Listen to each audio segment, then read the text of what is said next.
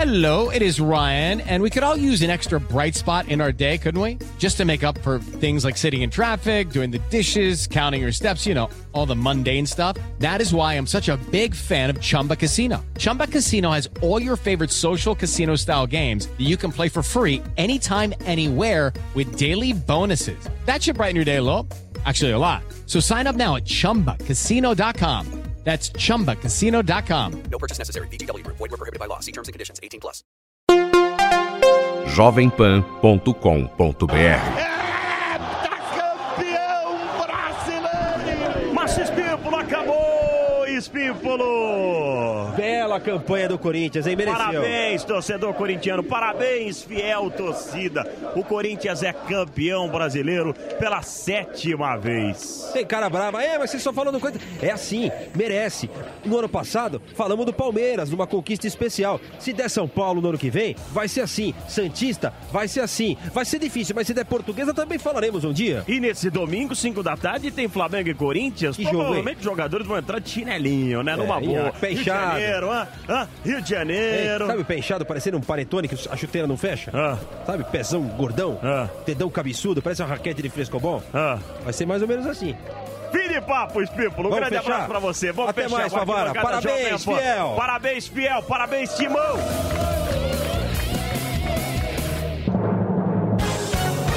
Emissoras brasileiras da Rádio Pan-Americana. Jovem Pan São Paulo, AM ZYK 521, 620 kHz, FM 100,9 MHz. Jovem Pan News Brasília, ZYH 709, 750 kHz. Jovem Pan News São José do Rio Preto, ZYK 664, 900 kHz.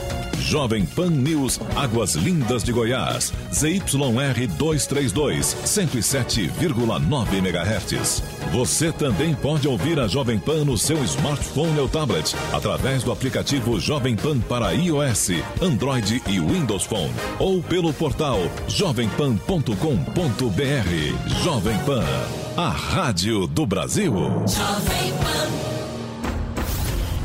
O futebol que nasceu na Inglaterra se espalhou pelo mundo. España.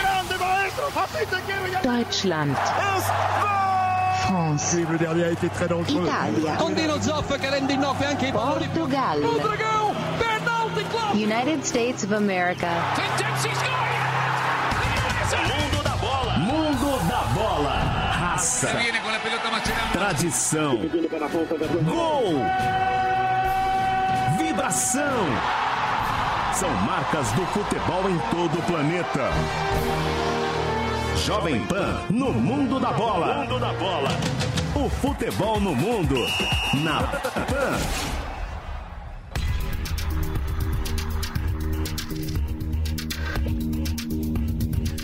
Muito boa tarde, meus amigos. Estamos iniciando mais uma edição do Jovem Pan no Mundo da Bola. Campeonatos voltando no cenário internacional. O Manchester City do Guardiola, eu acho que lá no contrato do Guardiola está escrito assim: é proibido empatar. Ele só ganha. Agora ganhou do Leicester. Paris Saint-Germain também jogando e, e também ganhando até alguns instantes atrás. Imagino que isso continue. O Nantes acaba de fazer um gol. O Nantes acaba de fazer um gol. Não sei se é o gol de empate ou se o gol de, o gol de honra. Já já a gente informa. 2 um a um, dois a 1 um Saint- pro Paris Saint-Germain, é isso? 2x1. 2x1 um PSG. Então, o gol de honra do, do, do, do Nantes, pelo menos até este momento. Um gol de Marinho, um gol do Cavani. E agora, faltando 15 minutos, o Nantes diminuiu. É, vamos dar uma geral no, no, no campeonato, em todos os campeonatos. Vamos também fazer um, um apanhado sobre final de Libertadores e até passar rapidinho sobre seleções. O, o Felipe Ribeiro vai falar sobre essa eliminação da Itália, o que que isso vai significar para o, o futebol italiano, se muda de filosofia. Enfim, tem muita coisa bacana para a gente conversar. E aqui, em termos do nosso, da nossa terrinha, o Corinthians ganhou o Campeonato Brasileiro. E, e aí, gente, não tem como discutir. O que me preocupa é não termos muita noção de liga. O Corinthians ganhou jogando sozinho. Não entenda, corintiano, que eu estou diminuindo o Corinthians. Ao contrário, eu estou tirando o Corinthians da vala comum. Mas a vala tá tão comum. Se você olhar campeonato da Série A e da Série B excluir o Corinthians, você não sabe o que é uma coisa e o que é outra. Se você pegar um time da Série B, trouxer pra A e levar o Corinthians pra Série B, ela fica mais forte. Só tem o Corinthians. O resto virou resto do resto do resto. E olha os restos, entre aspas, que eu tô falando. Olha as marcas: Flamengo, Palmeiras, São Paulo, Santos. Grêmio dá pra gente deixar num cantinho separado, mas de qualquer forma, né? Olha as marcas que eu tô falando. Dentre tantas. O futebol brasileiro se apequenou de um jeito que um time que fez um futebol normal. O Corinthians, ele, foi, ele não foi medíocre. Eu acho que essa é uma boa definição.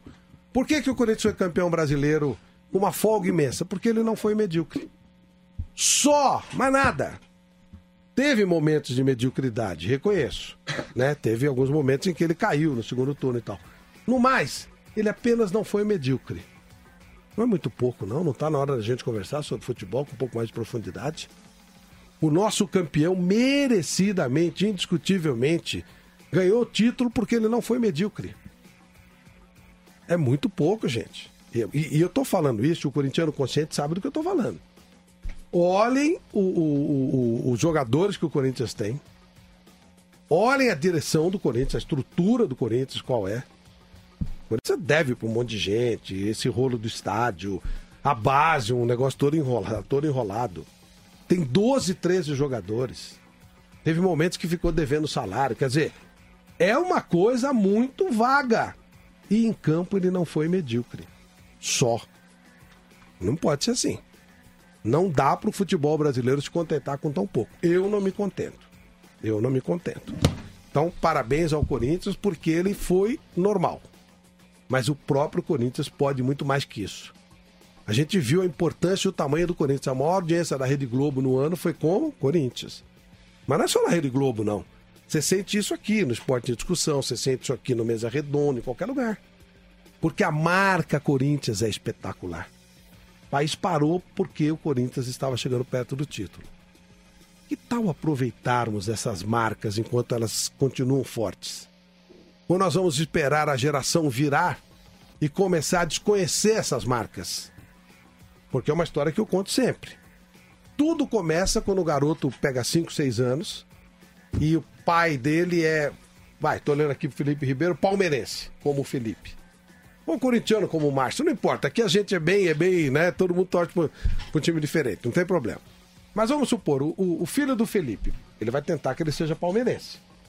Aí ele tem 5, 6 anos, vai pra escola, fala, pai, eu queria ir com a camisa do Palmeiras. Aí ele vai falar, puxa, mas camisa do Palmeiras, a mãe dele vai dizer assim, pô, vai que aparece alguém aí, essa bandidagem de torcida uniformizada e tal. Faz o seguinte, dá uma camisa neutra para ele. E aí ele pega e fala assim, ah, legal, vamos comprar uma camisa infantil do PSG. Ou do Manchester City, ou do Barcelona. Aí a mãe vai dizer, ah, legal, bacana, beleza, porque aí não tem problema. Ninguém vai bater num cara que tá com a camisa do PSG. E o molequinho vai pra escola com a camisa do PSG. Aí no domingo tem um Corinthians e Palmeiras e o Felipe quer levar o filho dele, mas a mãe fala: Filho meu, não vai.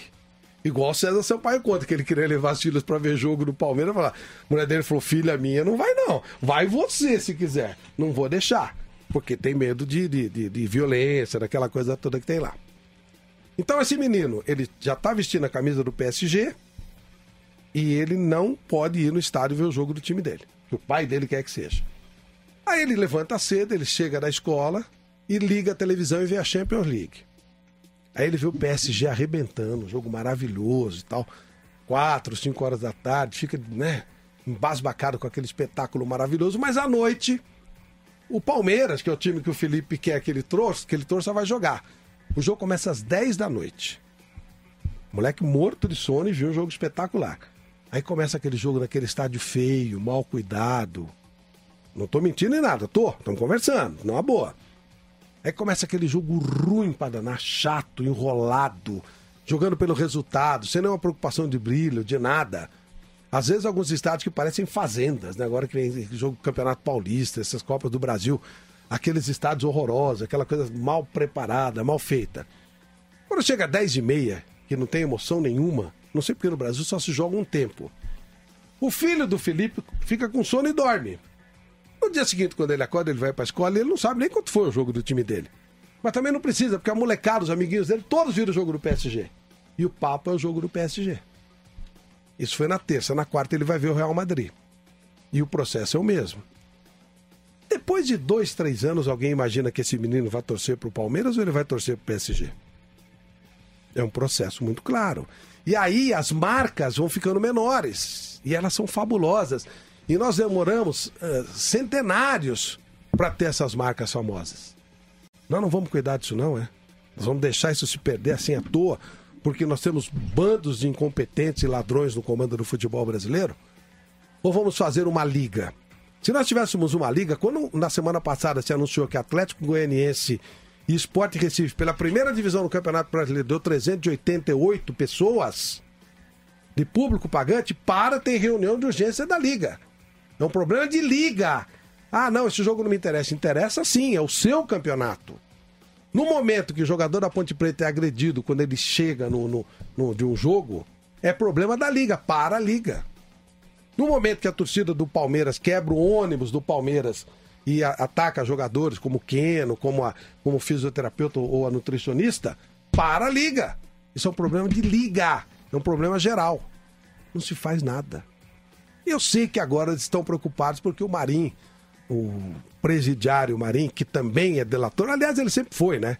Ele já foi dedo duro do Vladimir Herzog para a ditadura. Ele teve participação na morte do Vladimir Herzog. Então já faz parte da, da estrutura, da falta de caráter dele ser dedo duro. E ele está dedando os comparsas deles, que estão por aqui. Então eles estão preocupados prioritariamente em não serem presos. E antes eles estavam preocupados em amealhar o dinheiro que não era deles, que está fazendo com que eles sejam presos agora ou com o risco de ser presos. Mas por que, que nós temos que ter esse lixo no comando do nosso futebol? Não dá para ter gente decente, não? Não dá para virar empresa, não dá para ter CEO? Não dá para nós evoluirmos e chegarmos no momento de termos um futebol profissional? Ou nós vamos esperar as marcas fabulosas desaparecerem que foram geradas não por esses incompetentes e ladrões, e sim pela história e por tudo que tantos antepassados fizeram. Nós vamos deixar essas marcas morrerem e vamos continuar prestigiando os vigaristas ou vamos tomar uma providência e colocar o futebol brasileiro no lugar que ele merece, hein? Pensa nisso. No mundo da bola.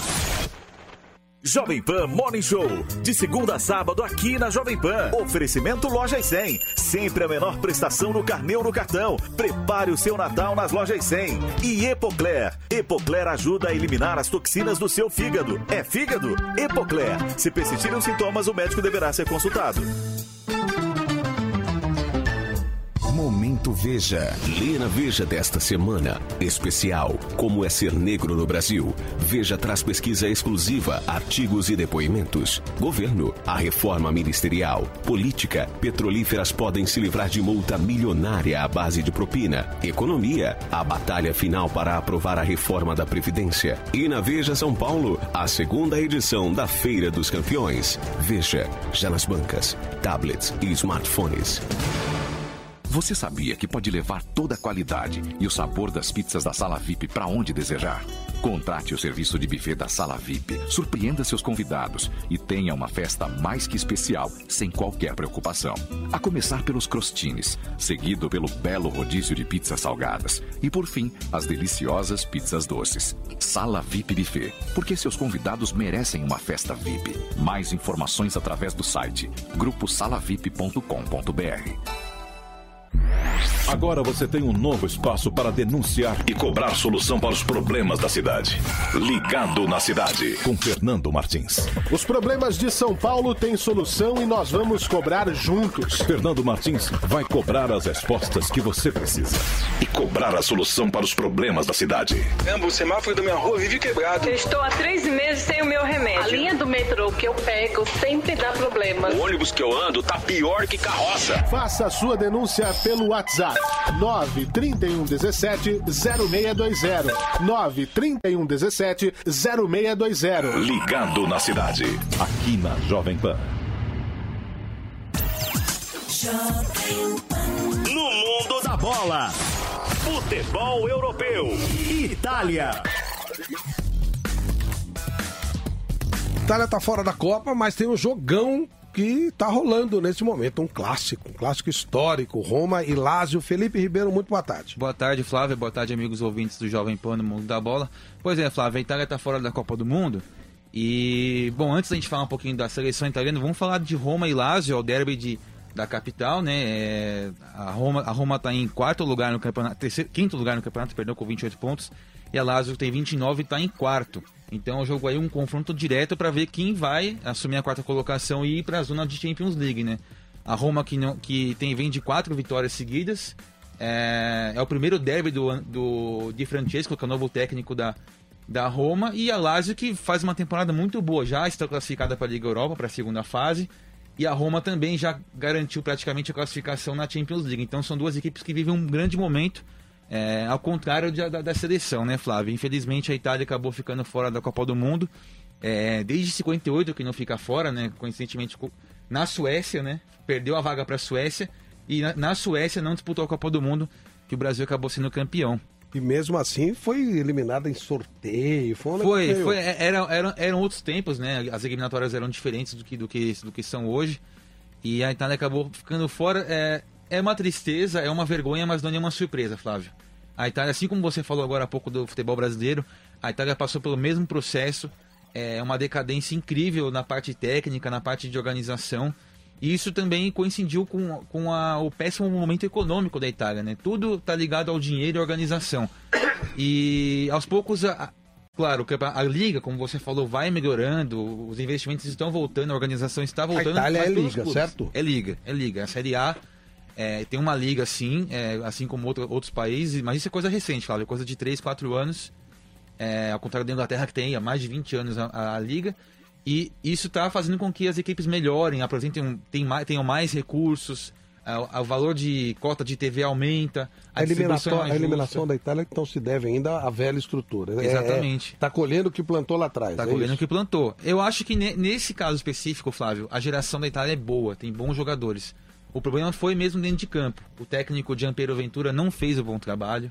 Acho que começou com a escolha errada, equivocada desse, desse treinador e perdeu para a Suécia em jogos normais. Foi, 0 foi 1 a 0 para a Suécia na Suécia e um 0 a 0 em Milão. Então não é nenhuma surpresa, nem nenhuma é, cata, é, catástrofe futebolística, porque é, foram, foi resultado normal. E a Suécia venceu a França e a Holanda nas eliminatórias. Então não, não um time qualquer tirou a Itália da Copa do Mundo.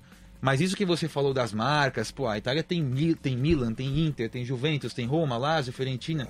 Não faltam marcas para o futebol italiano. É o Genoa, é, tem uma história Genoa tem, tem oito títulos italianos, então são equipes que Torino também tem, tem cinco, Nossa. seis títulos. Foi, foi, a base da seleção italiana no começo da, da década de, de 30, 40. Então, é, é, realmente uma tristeza ver uma, uma seleção tetracampeã do mundo fora da Copa do Mundo, mas não é nenhuma surpresa, Flávio. Infelizmente, a Itália está colhendo o que plantou.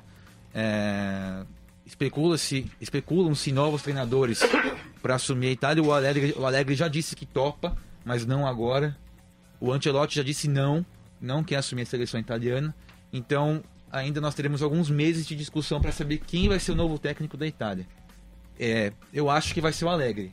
Eu acho que vai ser o Alegre. E a, e a Federação Italiana disse que vai gastar o que for necessário. Já acho que quando chegou no limite, no, no ponto máximo de que não Conte dá mais pra não tem chance? O Conte também tem chance pela questão do Chelsea, né? O Conte, que era o técnico antes do Ventura, fazia um, fez um grande trabalho, levou a Itália, quase chegou à final da, da Eurocopa, fazia um, um, trabalho bacana, mas acabou indo pro Chelsea. E a Federação Italiana escolheu o Ventura, que é um técnico que realmente muito limitado, não soube aproveitar uh, o material humano que ele tinha, que não é como antigamente, mas uh, enfim, não, não conseguiu aproveitar. Um detalhe curioso, Fábio, que a, a, Copa, a Itália nas últimas, duas últimas Copas não passou da fase de grupos.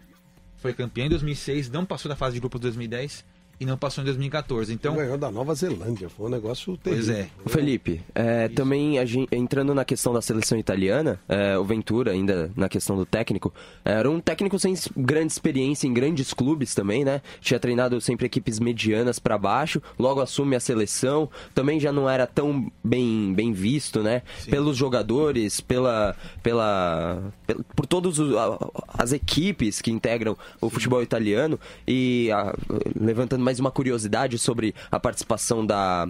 Da a- agora a não participação da Itália na Copa, a única Copa do Mundo que o Brasil venceu na Europa foi justamente na Suécia, sem a, a, a seleção italiana, né? E também aquele, aquele, aquela questão, né, Flávio, que você levantou, que a Itália sempre chega muito forte quando vai mal nas eliminatórias. Então, tudo bem, é uma grande perda, é uma, uma seleção grande, grandíssima na, na questão é, histórica, mas é, bom pro Brasil, que tem uma a menos para atrapalhar a o caminho. E, aí, e assim, a, a Itália não fez uma, uma eliminatória ruim, porque só perdeu Não. um jogo, né? Pra Espanha, né? E pra É, Espanha. Caiu, caiu na- Será que tem alguém melhor que a Espanha hoje no mundo? São poucos. Ela deu azar, né? Ela deu azar. Com relação a isso, mudaram as regras, cara, agora tem é, mais grupos, né? Um por grupo classifica e tem a repescagem. Então, E é, deu um certo azar na repescagem também. Deu um certo azar Mesmo com todo, todos os problemas que são reais que vocês colocaram, também faltou um pouco de sorte. Mas acho que a sorte, ela também te procura ou ela te deixa de acordo com o que você faz. é, a eliminação, Você acaba sempre colhendo aquilo que você planta. É, a, a não ida da Itália pra Copa é merecida. Por tudo que cerca o futebol é. italiano. Então, O, o Oscar falava que ele tinha muita sorte. Ele treinava 300 Sim. bolas por dia, né? Ele acertava de três. Então a sorte dele era muito grande, claro. E como acaba, é, o futebol, Flávio, organização é tática, mas também são craques. Acabaram os craques da Itália. Mas talvez porque não estejam sabendo. Não estejam sabendo criar esses craques. Captar, exatamente, ou captar. É, é é um normal. país de 70 milhões de habitantes. Impossível que não tenha, não, não existam mais jogadores de talento no futebol italiano. Ainda mais com a questão do DNA, que você sempre bateu na tecla, Flávio. É, países como o Uruguai sempre produziram bons jogadores com uma população baixíssima. A Itália é um país com DNA do futebol, de bons craques, e com 70 milhões de habitantes, e não consegue produzir novos craques na, na nova geração, né? Mas, é, gente, é o complicado. Brasil hoje, o futebol brasileiro, agora a gente começa a fazer as seleções do ano, né? E olhem a seleção do ano, as seleções do ano. Quem são os jogadores? Olhem. Aí você fala, qual foi o melhor jogador do Campeonato Brasileiro? Nós vamos falar três, quatro nomes aqui e nenhum deles é incontestável e nenhum deles é fora do padrão. E, e- e nós estamos falando de um país agora de 200 milhões de habitantes. Só que há um estudo da Universidade de Futebol, que é espetacular, onde ela diz o seguinte: cada 3 mil garotos que tentam ser jogadores de futebol, só um consegue fazer o teste. Fazer Ao o contra- teste. É, fazer o teste. Aí normalmente o teste é, é- é carta marcada, esquema com o pessoal de base e tal. Enquanto a Alemanha, todos os jovens que quiserem praticar futebol, eles terão pelo menos uma semana de treinamento, de alguma maneira. Pelos centros onde eles espalham. A Bélgica, que é do tamanho do Espírito Santo, que chegou a ser primeira do mundo, por causa disso. A Bélgica, de repente, virou uma geradora de craques. Não, ela simplesmente fez um trabalho maravilhoso e foi buscar, sem ter a- a- o, o território brasileiro, o território italiano, ela foi buscar, eh, os, os- vamos dizer, eh, a, a Bélgica poderia produzir 100 craques, ela foi buscar 20. O Brasil poderia produzir 5 milhões e não conseguiu buscar dois. Esse é o problema. Essa é a dificuldade. Então a gente é, é trabalho mal feito. Por falar em craques, né? O, última, o último jogo do Buffon pela seleção italiana, Isso né, foi Flávio? triste, isso foi triste. A, a despedida do Buffon foi uma coisa realmente tocante, né? É um jogador, é o maior goleiro da história do futebol. Acho que pouca gente vai discordar disso. E é triste realmente vê-lo fora da Copa do Mundo. O De Rossi também, outro jogador que não vai disputar mais uma Copa do Mundo, é um jogador importantíssimo. E ele aconteceu uma coisa, uma coisa curiosa, Flávio. A Itália precisando do placar, o técnico manda o De Rossi aquecer aos, aos, aos 70 minutos do, segundo, do, do jogo, de jogo. Aí não dá, né? De Rossi foi uma loucura, apontou pro Insigne que nem entrou.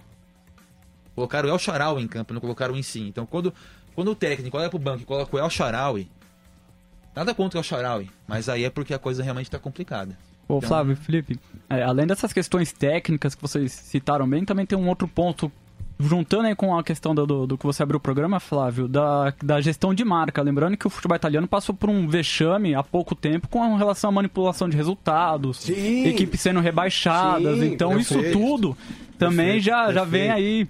é, uma sementinha plantada na Itália que ela tá colhendo agora, né? Foi campeão do mundo justamente no ano com que aconteceu isso, com a Juventus indo pra segunda divisão, foi campeão do mundo.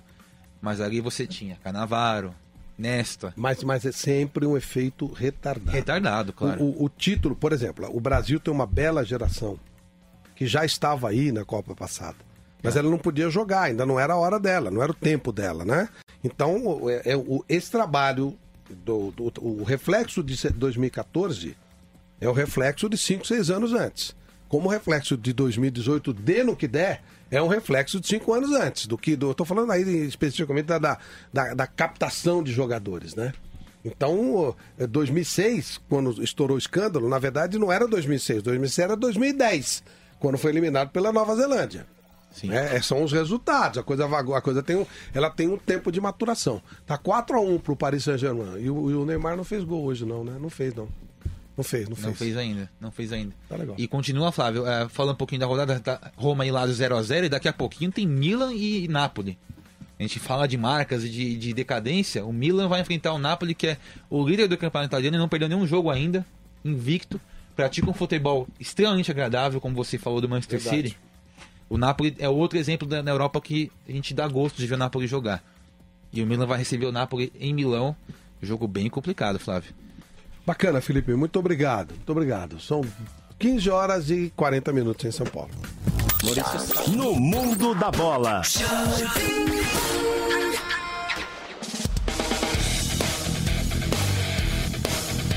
Futebol europeu. França. Futebol francês, olá Caio Camanho. Boa tarde, Flávio. Boa tarde a todos. É, o futebol francês voltou nessa última sexta-feira, né? Nessa sexta-feira aconteceram jogos entre Lille e Saint-Etienne. O Lille de Marcelo Bielsa venceu por 3 a 1 é, Deu uma melhorada. Deu uma melhorada. Louco, louco deu, parece que a coisa tá, tá- tá entrando nos eixos. Destaque pro gol do brasileiro meio-campista Thiago Mendes, é, ex-São Paulo, que assinou com, com o Lille recentemente. E o vice-líder Mônaco acabou tropeçando contra o Amiens fora de casa, empatou apenas em 1 a 1 E tá vendo o PSG que agora está abrindo 4 a 1 sobre o Nantes. é, disparar na liderança e ficar seis pontos, abrir seis pontos de vantagem para o, primeiro, para o segundo colocado. Ainda hoje nós teremos Strasbourg e Rennes, Toulouse e Metz, Dijon e Troyes, Guingamp e Angers. E amanhã teremos Caen e Nice, Lyon e Montpellier. E também Bordeaux e, Marse- e Olympique de Marseille para fechar essa 13 terceira rodada do Campeonato Francês. Perfeito. O, o Neymar não fez gol até agora, né, Caio? A gente tava falando aqui, não, não, tá 4x1 e o Neymar não fez gol, mas ele tá jogando. É, o Neymar tá jogando, ele fez. Ele deu uma assistência para o, para o gol do Pastore. É, no, no campeonato francês, o, o Neymar é líder em assistências, ele tem seis assistências em oito jogos, contando com essa do jogo que aconteceu. E o Cavani chegou ao seu 15 gol, é, assumindo a artilharia do campeonato francês. É, o Falcão Garcia era o, era, o, era, o, era o primeiro empatado com ele em, em, três, em 13 gols. Agora, o- com esses dois gols no, no jogo de hoje, o Cavani assume a liderança em, com 15 gols em 39. Em, dos 39 gols que o, que o PSG marcou durante essas 13 rodadas do campeonato francês. É, caiu, caiu na real, né? Que com quem ele tá jogando, ele vai fazer gol toda hora, óbvio. É só não ser burro, só não brigar com o cara. Fala, Márcio. Além disso, também, com esses dois gols de hoje do Cavani, ele chega a 149 gols. Ele tá na perseguição atrás do Ibrahimovic. O Ibrahimovic tem 156 gols marcados pelo PSG. Ele está a 140, tem 149. Agora só 7 gols separam ele de ser artilheiro histórico do PSG como o maior goleador da história do time francês. É o Pauleta, né, que ele passa. Ele passa o É o Pauleta. Pauleta, né? É o Pauleta, né? Pauleta é, é o maior artilheiro da seleção de Portugal, É, Matias? inclusive, ele, ele chegou a superar Eusébio, né? O grande Então, Pedro e o. Cristiano não tem os gols do Pauleta. Não tem, né? não tem. Através dos tempos, Pauleta por é um enquanto, artilheiro. o Pedro Pauleta lidera a artilharia portuguesa. Bom, Flávio, em primeiro lugar, boa tarde a você, os amigos de Alpendo Mundo. Sim, sim. Deixa eu só. é, claro, já já vamos falar de Portugal, Martins. O, o, o Cavani fez dois gols, mas como eu não gosto dele, ele é um enjoado, tosco. Vamos colocar o gol do Di Maria. Tá? É. Ah, te catar. Mas vai entrar pra história. Vai, mas vai como o Love também entrou. Aqui com, com, com- Não, eu reconheço que o Cavani joga um pouquinho mais que o Zé Love. Um pouquinho. pouquinho. Não é nada do outro mundo, não. Mas o Neymar faz qualquer um fazer gol. Então, mas vamos pro gol do Di Maria. Vamos lá.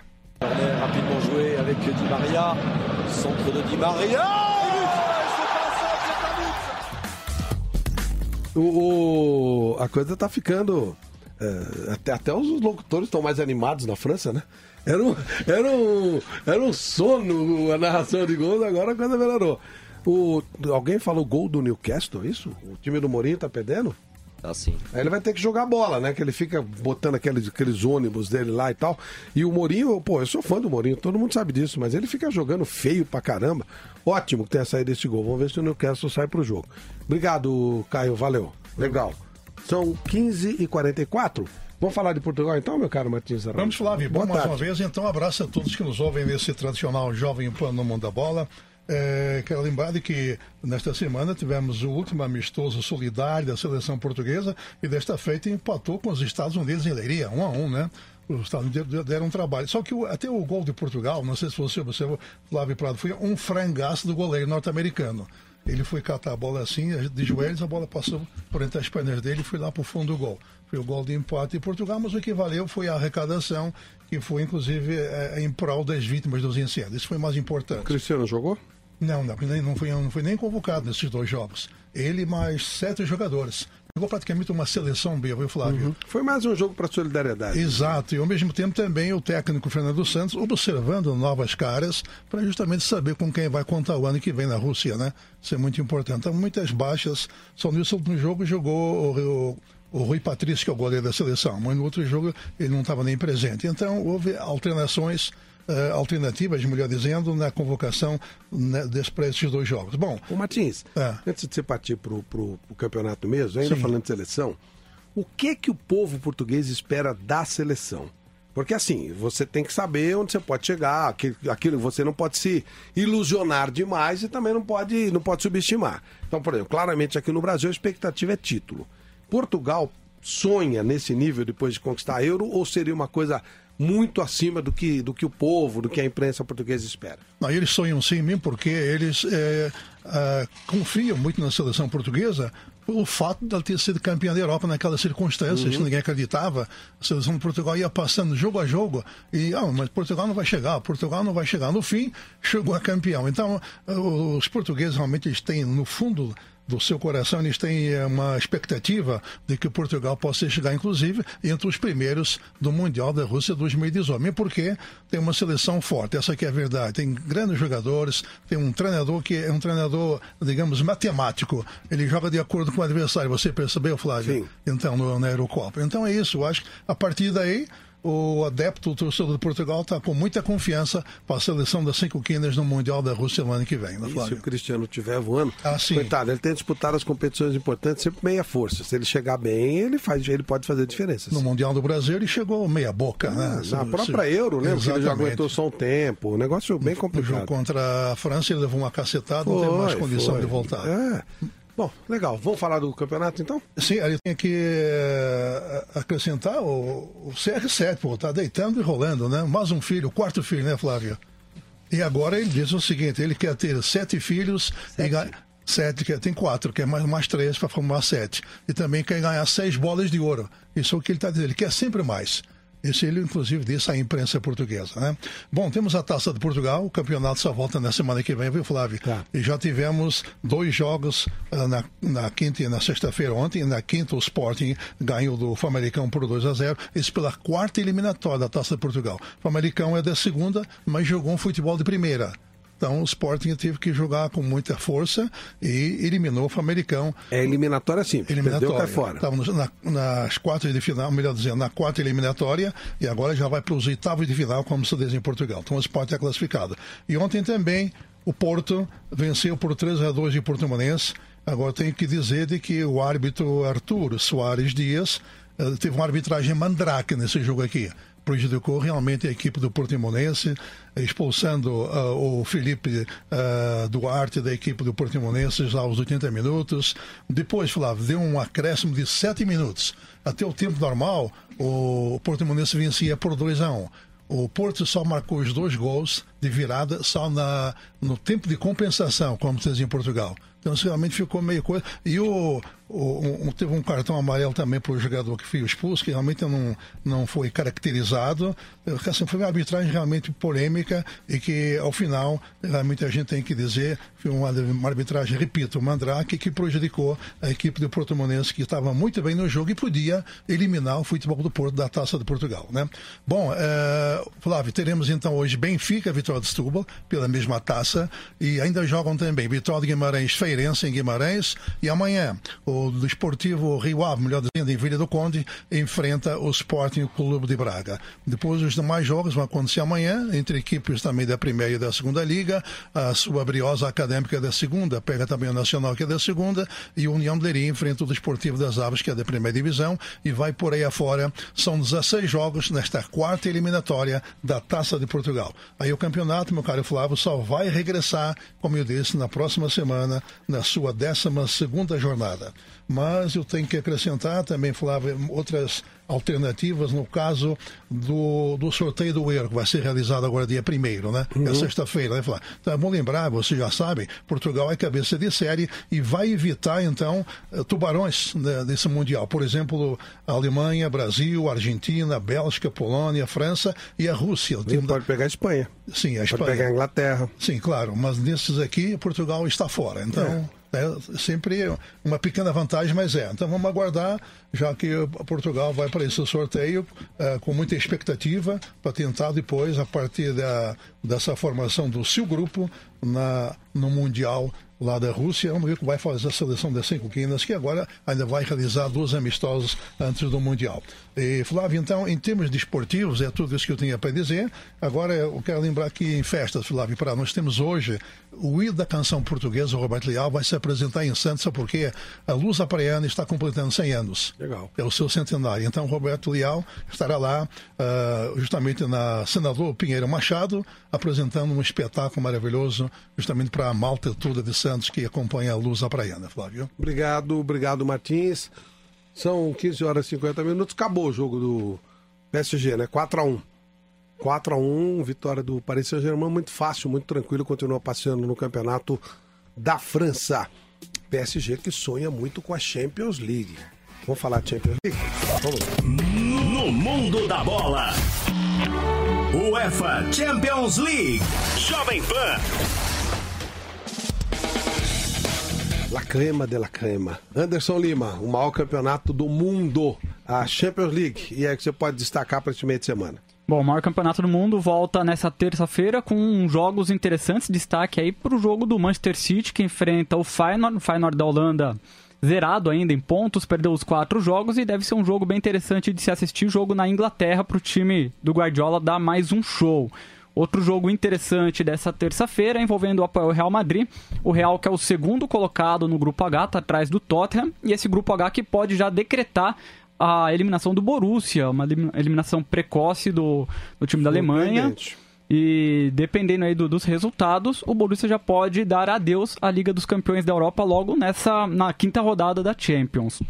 A rodada continua na quarta-feira com jogos dos grupos A, B, C e D. E aí a gente vai ter um joguinho, viu? Um quebra-canela na, no Juventus Stadium entre Juventus e Barcelona. Um jogo que certamente tem todos os holofotes para ele. O Barcelona lidera. E se vencer, já se garante na próxima fase e se garante em primeiro lugar no grupo D. Outro jogo bem interessante na quarta-feira envolve Atlético de Madrid e Roma. E aí também é jogo que pode selar a eliminação do Atlético de Madrid. O Atlético que tem apenas três pontos, ainda não venceu. Isso é uma surpresa. Esse realmente. Pois é, semifinal, é finalista na- nas últimas edições da, da Liga dos Campeões, pode cair logo de cara na fase do- de grupos. Caso não vença a Roma, já pode dar adeus à Liga dos Campeões. Se a Roma pelo menos empatar, já garante a primeira colocação do grupo. É, e o Atlético ele vai jogar daqui a pouco, né? Vai jogar Vai. Contra, o, contra o Real Madrid. Vamos ver que Atlético vai entrar em campo, né? Porque o- qual, qual seria a melhor opção? E talvez tentar segurar a Champions, né? Porque é difícil pra caramba. Constrói estádio novo, um H todo e cai na, com cinco rodadas, tá fora, é complicado. É semana difícil aí pro time do Simeone, uma situação bem complicada pro Atlético de Madrid. Na quarta-feira também tem jogo do Paris Saint-Germain, enfrenta o Celtic. O Paris Saint-Germain já está classificado para a próxima fase e nessa rodada o Bayern também pode garantir a vaga na, na- na próxima fase, no no mata-mata, já que enfrenta o Anderlecht e dependendo do resultado do Paris Saint-Germain, apenas um empate basta para se classificar para a próxima fase. Outro confronto interessante também na quarta-feira envolve o Manchester United, que vai enfrentar o Basel, talvez a maior surpresa aí do grupo A da Liga dos Campeões, é o segundo colocado na, na frente de CSKA Moscou e Benfica. E o Manchester United, com um empate, também garante a primeira posição do grupo A e assim se garante também nas oitavas de final da Liga dos Campeões, Flávio.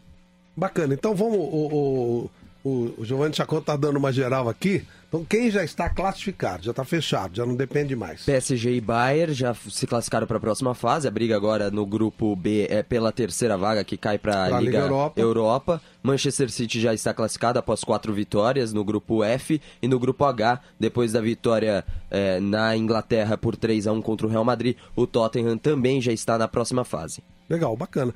Times, times que jogam futebol legal.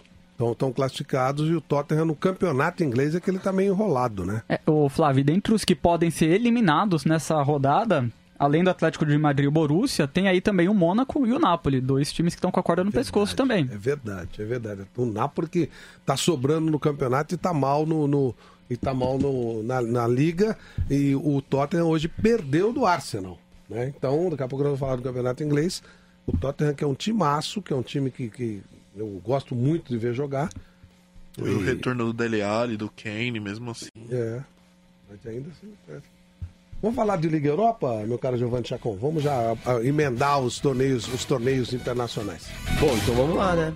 Porque a Liga Europa é como se fosse a segunda divisão, digamos assim, da, da Europa, das ligas europeias. Tem muitos jogos, tem mais jogos até do que a Champions League. Os principais a gente destaca. Então, o Vídea Real vai jogar contra o Astana, jogo ao meio-dia. Porque o jogo é no Cazaquistão. O Vídea Real é o líder, o Astana, por incrível que pareça, está na segunda colocação, não é um time muito forte, mas vem surpreendendo nesse grupo A. Então, Vídea Real e Astana, na- claro, na próxima quinta-feira. Então, todos os jogos da Liga Europa. No grupo B, já saiu o primeiro classificado, que é o Dinamo de Kiev, após vencer por 1 a 0 o Young Boys fora de casa.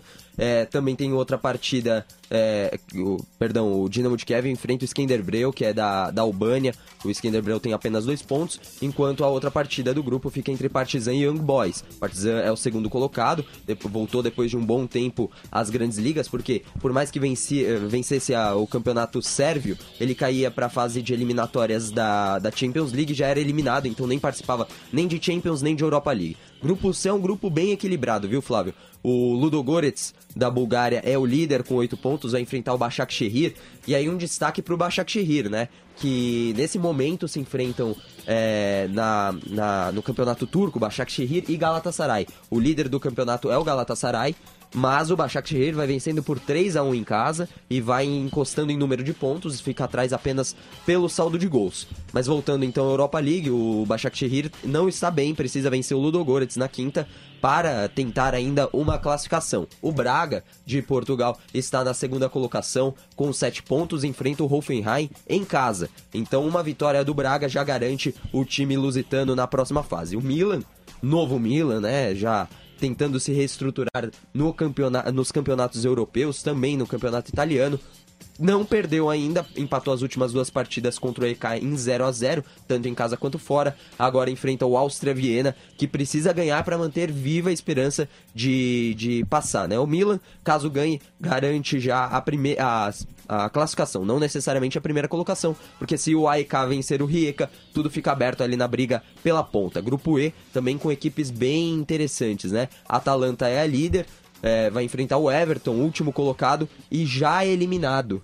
O Everton já foi eliminado do torneio. O Everton, então, é, só cumpre tabela, enquanto o Lyon enfrenta o Apollon. Agora, só uma passada mais rápida, os classificados já, o Steaua Bucareste já está classificado, o Arsenal está classificado, o Arsenal enfrenta o Colônia fora de casa. Colônia muito mal nessa temporada, é, bem no contraponto da temporada passada.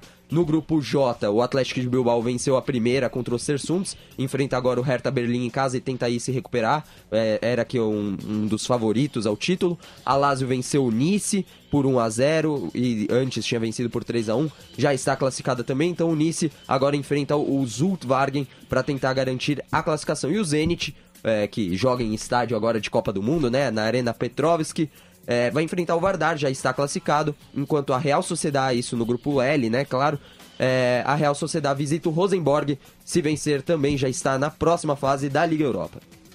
Valeu, valeu, Giovanni Chacon. São 15 horas e 58 minutos. Nós vamos para rápida pausa. O jornalismo Jovem Pan vem aí. 16 e 15 a gente volta com mais Jovem Pan no Mundo da Bola. Até já. No mundo da bola. Chega às bancas a nova edição da revista Go Air Gastronomia. Confira como o Grupo Rubaiá chegou aos 60 anos em grande forma e não para de crescer. Selecionamos seis saladas deliciosas, que são atrações em restaurantes estrelados da cidade nesta primavera. A volta em grande estilo do chefe de cozinha Luiz Emanuel Albistro Paridi. E mais, pratos veganos, degustação de vinhos tintos italianos, buffets top da cidade, pizzas exóticas. Revista Go Air Gastronomia. Já nas bancas, tablets e smartphones. A verdadeira comida japonesa está no Toro Sushi. Venha provar o frescor e o nosso cuidado também no almoço executivo. Agora com muito mais opções. Escolha as suas e a gente vai ter o maior prazer em servir o executivo montado por você. Reconhecido pelo Guia Michelin 2017. Unidades em Moema e nos Jardins. Acesse torosushi.com.br e faça sua reserva.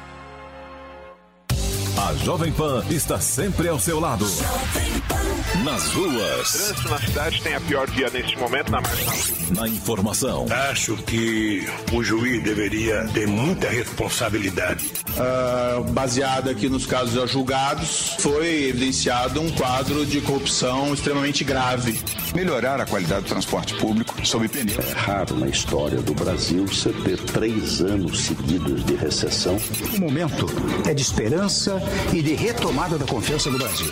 no esporte, Djokovic e Kei Nishikori estão Vavrinka ficaram conhecendo hoje. nos estádios do Brasil. Olha o Brasil chegando. Lucas Lima recorde, pode pintar com o brasileiro. Nossos repórteres estão em todos os lugares. Olha a grande pergunta do momento no Congresso. O Reino Unido pegou todo mundo de surpresa ontem. Jovem Pan, sempre ao seu lado.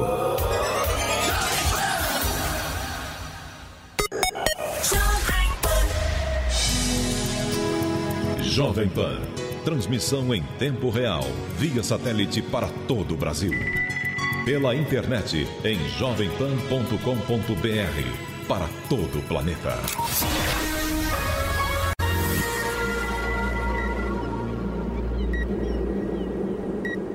Rede Ligada. Agora, 4 horas e mais um minuto. Você está ligado na programação da Rádio Jovem Pan. Últimas notícias. Jovem Pan. Esta é mais uma edição das últimas notícias aqui na sua Pan News. Eu sou Caio Rocha, te faço companhia pelos próximos instantes, abrindo com os principais destaques desse sábado. Partido Podemos do Rio de Janeiro abre processo para expulsão de deputados que votaram pela soltura dos parlamentares Jorge Pisciani, Edson Albertassi e Paulo Melo. A Venezuela classificou a reunião entre o primeiro-ministro espanhol Mariano Rajoy e o prefeito da região metropolitana de Caracas, Antônio Ledesma, como ato hostil da Espanha. Campanha de vacinação da febre amarela imuniza 950 mil pessoas na zona norte de São Paulo. Presidente das Filipinas, Rodrigo Duterte, diz que a polícia vol- voltará com guerra contra as drogas. Dois criminosos morrem e um fica ferido em confronto com o exército no Caju, zona norte do Rio de Janeiro. Terremoto de 4,9 graus sacode Tarapacá e Antofagasta, regiões do norte do Chile. Ônibus fretado tomba e mata passageiros na rodovia Raposo Tavares, em Maracaí, em São Paulo. E ex-secretário, parlamentar da Câmara, Job Ribeiro Brandão, diz para a Polícia Federal que destruiu provas a pedido do ex-ministro Gedel Vieira Lima e do deputado Lúcio Vieira Lima. Quatro horas, virando o relógio para três minutos. As informações com o Tiago Muniz. Boa tarde. A Polícia Federal prende 30 pessoas em quatro estados numa ação contra uma quadrilha de tráfico internacional de drogas. A Operação Enigma foi deflagrada nesta sexta-feira com alvos no Paraná, Santa Catarina, Mato Grosso do Sul e São Paulo. A investigação verificou que o bando era especializado em transportar entorpecentes do Paraguai para Curitiba e região metropolitana. O delegado federal Vinícius Binda diz que as investigações duraram dois anos e possibilitaram mapear toda a quadrilha. Quase dois anos de investigação, conseguimos verificar, não só confirmar que ele continuava na atividade de tráfico, como identificar outras pessoas ao lado dele, algumas abaixo, digamos assim, que, que trabalhavam para ele, e eh, ainda conseguimos identificar os fornecedores da droga lá no, no Paraguai, fronteira com o Brasil, em Ponta Porã. Os investigados estabeleceram um esquema sofisticado de ocultação de patrimônio com o envolvimento de vários laranjas. Com os recursos do tráfico, eles compraram carros de luxo, imóveis rurais e outras propriedades de alto padrão no litoral de Santa Catarina. A Polícia Federal estima que o grupo transportava 200 quilos de cocaína e crack todos os meses para Curitiba e a região metropolitana da capital paranaense. Os investigados devem responder pelos crimes de tráfico internacional de drogas, associação para o tráfico, associação criminosa e lavagem de dinheiro. 4 horas e 4 minutos, fazendo a ponte aérea de São Paulo para Brasília, agora com o repórter Levi Guimarães. A Justiça Federal do Distrito Federal negou um pedido do ex-deputado Eduardo Cunha para permanecer em Brasília. Preso em Curitiba, Cunha está desde setembro na capital federal para prestar depoimentos em um processo no qual ele é réu. Os advogados do PMDBista pediam que ele ficasse em Brasília até que fosse realizada uma audiência para rever a permanência dele na prisão. Porém, o juiz substituto Ricardo Augusto Soares Leite, da décima vara federal, decidiu que Cunha deve voltar para Curitiba entre os dias 20 e 24 desse mês, pois a volta dele já foi determinada pelo juiz federal Sérgio Moro. Na decisão, o magistrado diz que a permanência do ex-deputado em Brasília só poderia ser revista caso uma instância superior determinasse isso. Ele também argumenta que Cunha já prestou os depoimentos que precisava e por isso não tem mais motivos para continuar na capital. Eduardo Cunha foi condenado na Lava Jato por mais de 15 anos de prisão por corrupção passiva, lavagem de dinheiro e evasão de divisas. Ele ainda é réu na Operação Sepsis por corrupção passiva e lavagem de dinheiro no Fundo de Investimentos do FGTS da Caixa. De Brasília, Levi Guimarães. Últimas notícias. Jovem Pan. O aluno que atacou uma faculdade na quinta-feira à noite vai poder responder o processo em liberdade. A decisão foi tomada pelo juiz Fernando Oliveira Camargo, na audiência de custódia feita nessa sexta com o estudante. Na audiência, o jovem de 21 anos, Gustavo Matheus Coelho Dias Cardelli, disse que atacou a universidade para chamar a atenção dos outros. O Gustavo foi preso em flagrante na quinta-feira à noite, depois de tirar de dentro de uma sacola um taco de beisebol e começar a destruir a sala de aula. Com o taco, ele quebrou algumas janelas, bateu nas mesas e atirou longe algumas carteiras. Nenhum outro aluno foi atacado, mas até mesmo quem estava nas outras salas saiu correndo com medo por causa do barulho. Alunos e professores acharam que alguém tinha entrado armado na faculdade. E todo mundo saiu correndo pelos corredores. Foi um pânico generalizado. Tem alguém armado na faculdade, os policiais estão tudo aí dentro. Tem alguém armado na faculdade, sai daí, gente! Todo mundo tá na rua. Os caras começaram a atirar. Inclusive, foi essa a versão que foi passada à polícia pelo 190, quando alguém ligou para PM. Até que policiais chegaram e viram que, na verdade, se tratava de um aluno com um taco de beisebol. Todo o ataque de fúria começou porque o rapaz ficou bravo porque foi reprovado no trabalho de conclusão de curso de design que ele faz na Universidade São Judas, no campus da Moca, onde ele estuda e onde tudo aconteceu. Gustavo Matheus Coelho Dias Cardelli vai ser encaminhado à Central de Alternativas Penais e Inclusão Social para tratamento psicológico e a cada dois meses vai ter que se apresentar para a Justiça para prestar contas do que anda fazendo. Últimas notícias. Jovem Pan. 4 horas e 7 minutos, os destaques de Sandro Sauer. A Justiça Gaúcha deu prazo até segunda-feira para que a Secretaria de Segurança Pública do Rio Grande do Sul retire o grupo de quase 100 apenados acampados ao ar livre em um dos pátios da cadeia pública de Porto Alegre, o antigo Presídio Central. A determinação é da juíza Sonalida Cruz Lunan, da Vara de Execuções Criminais de Porto Alegre, e a decisão aconteceu nesta sexta-feira. Os apenados acamparam na área externa desde o final de outubro, após conflito com os presos de um dos outros pavilhões. Trata-se do mesmo grupo que já havia permanecido no pátio no final de agosto, alegando ter sido expulso de uma galeria. Todos são integrantes do grupo do traficante conhecido como Colete, executado ainda em agosto na Vila Maria da Conceição, na capital gaúcha, provavelmente em uma disputa interna de uma organização criminosa do narcotráfico. Em decorrência da primeira ocupação do pátio da casa prisional, alguns foram remanejados na época para outros estabelecimentos prisionais, mas a maioria permaneceu no presídio central, sendo acolhida em um pavilhão onde agora também se registra rivalidade. Na sexta-feira, a Superintendência dos Serviços Penitenciários disse que, por medida de segurança, não vai detalhar o planejamento estratégico para os apenados que terão que ser retirados do pátio. A SUSEP assegurou ainda que já vinha estudando um plano para o fato e que irá cumprir a determinação judicial. Do Rio Grande do Sul, Sandro Sauer. 4 horas e mais 9 minutos, a linha está aberta para os destaques do repórter Carlos Aros. Agora é oficial. A Apple confirmou o início das vendas do iPhone 10 para o próximo dia 8 de dezembro. A edição é comemorativa pelos 10 anos desde o lançamento do primeiro smartphone da empresa em 2007. Para os mais apressados, existe a possibilidade de pré-venda do aparelho a partir de 1 de dezembro.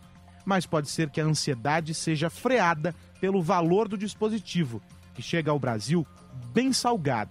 O modelo mais simples do iPhone 10 sairá por 7 mil reais. o mais completo custará 7.800 reais. Nenhuma surpresa, já que esses preços haviam sido divulgados. Apesar de trazer ferramentas interessantes e novidades que devem nortear as próximas linhas de produtos da Apple, o novo iPhone não empolga e é justamente pelo preço. Isso porque a concorrência tem aparelhos com alta capacidade técnica e preços bem mais baixos. Um exemplo é a Samsung, concorrente direta da Apple, que tem no mercado o elogiadíssimo Galaxy Note 8, custando pouco mais de 4 mil reais. Os preços podem fazer muita gente dizer que as fabricantes estão completamente loucas e desconectadas da realidade. Mas essa não é a avaliação dos especialistas. O entendimento de diversos analistas é que a complexidade dos aparelhos aumentou muito, assim como a exigência do consumidor. O smartphone hoje ocupa um papel central na otimização da vida das pessoas, que se conectam mais e mais por meio de aplicativos que as ajudam a organizar a vida. Nesse sentido, ganha mais espaço no mercado o produto que pode entregar uma experiência melhor de uso durante as atividades de lazer ou até mesmo profissionais. Outro ponto que deve ser considerado é o maior intervalo para a troca por um novo modelo. Os preços subiram, mas o tempo de permanência com o mesmo aparelho também aumentou. A média hoje é de 3 anos. Esse conjunto de fatores ajuda a explicar porque os modelos de smartphones que custam mais de 4 mil reais, como o Samsung Note 8, ou mais de 7 mil reais, como o iPhone 10, têm se destacado cada vez mais entre os usuários. Direto da redação. Direto da redação. Últimas notícias. Jovem Pan. 4 horas e mais 11 minutos. Essa foi mais uma edição de Últimas Notícias aqui na sua Jovem Pan. E você que gosta de teatro e todo mundo da televisão está mais do que convidado para acompanhar agora nosso programa Dois Diretores em Cena, com um bate-papo mais que convidativo com os diretores Newton Travesso e Tuta Carvalho sobre tudo aquilo que você quer saber e um pouco mais. Até mais, valeu! Dois Diretores em Cena. As histórias da época de ouro da TV Record, que só Tuta e Newton Travesso sabem. Continuando a nossa história em branco e preto, Tuta, estava lembrando aqui que em 1954, aniversário da cidade de São Paulo, teve um grande evento, não foi? É, foi o quarto centenário de São Paulo, coisa linda. Só pra época, então, coisa de louco, né? E a televisão fizemos junto com a TV Tupi, a TV Record e TV Tupi. E eu fiz do Anhangabaú, estava no Anhangabaú, que era um ponto bastante bom, porque teve fogos antes em Pinheiros, onde tava, a Tupi estava cobrindo. Depois, quando eles vieram para o Anhangabaú, teve uma chuva de estrelas, eram uns papeizinhos prateados que jogaram dos aviões da Força Aérea e com aqueles holofotes da época, holofotes uh, contra avião, aqueles holofotes de guerra, enorme de guerra, de guerra, é. é, que não tinha como iluminar aquilo. E é prateado, então, né? É, então é tinha um aquele brilho no que, como se fosse um, um show de estrelas, sei lá, caindo do céu. Um negócio muito bonito. E a gente fez isso aí. é, o quarto centenário fez junto com, a, com outra TV. E... Acho que foi a primeira vez, né? Que duas. A primeira vez que, é, exatamente, se uniram para é. poder fazer isso aí. E tinha ainda no, o Ibirapuera inaugurando. É, né? exatamente. Foi a inauguração do Parque Ibirapuera. Agora, eu lembro que, por incrível que pareça, essas coisas, no dia seguinte, acho que foi o Estadão, tinha que buscar alguma coisinha que tinha acontecido naquela festa. Um dos sacos que, que se abria quando que vinha aquela chuva de prata, um saco não se abriu, veio, veio direto, direto, e agredi, pegou em cheio no, na cabeça de um cara. É, é bom, batou, chuva né? de estrelas, né? Sempre é. tomar um banho de estrela é legal, né? Mas olha, foi. Mas sempre tem alguém que vai procurar um detalhe negativo. É normal, né? é normal. É normal, é normal, né? Mas foi uma festa. Mas foi uma festa linda, muito bonita e já faz tempo, hein? Nossa, 1954 54, foi é, isso aí. quarto centenário. É, a Record, inclusive, estava começando, tinha passado aquele início. Bom, e teve, e teve logo depois disso aí, teve o ciclo da Revi aí. O circo a inauguração, você lembra? Que era feito é, na, no, no, pátio onde era o cassino, porque o, a TV Record é, comprou o Cassino Colonial. É. E tinha uma, uma área que tinha uma piscina, uma área de glamour. É. Esse, onde... esse Cassino Colonial era um, um, negócio que eles, na época, pensando que ia ter jogo outra vez no Brasil, então montaram um negócio fabuloso, com palco, Nossa, giratório. Mas era bonito. Estu... É, e, e, e, acabou ficando com a TV Record, porque o uso não não tinha uso para aquilo, né? Não, e, tinha, então... e naquele pátio, ali nós armamos uma tenda e, e ali nasceu o circo do Arrelia com pimentinha. E ele, como vai, como vai, como vai? Como vai, como vai, vai, vai? Muito bem, muito bem, muito bem. Muito bem. É, muito bem, muito bem, acabou o horário. Ouvintes, um abraço a todos. Dois diretores em cena. As histórias da época de ouro da TV Record, que só Tuta e Newton Travesso sabem. Futebol na Jovem Pan. Um show de informação e opinião. Aqui a mais vibrante transmissão com a palavra de quem faz o jogo e a emoção da bola rolando. Entre em campo na sintonia do melhor time de esportes do rádio brasileiro. Oferecimento Loja 100. Cerveja proibida. Beba com moderação. E estomazil. Se persistirem os sintomas, o médico deverá ser consultado. No mundo da bola, Jovem Pan.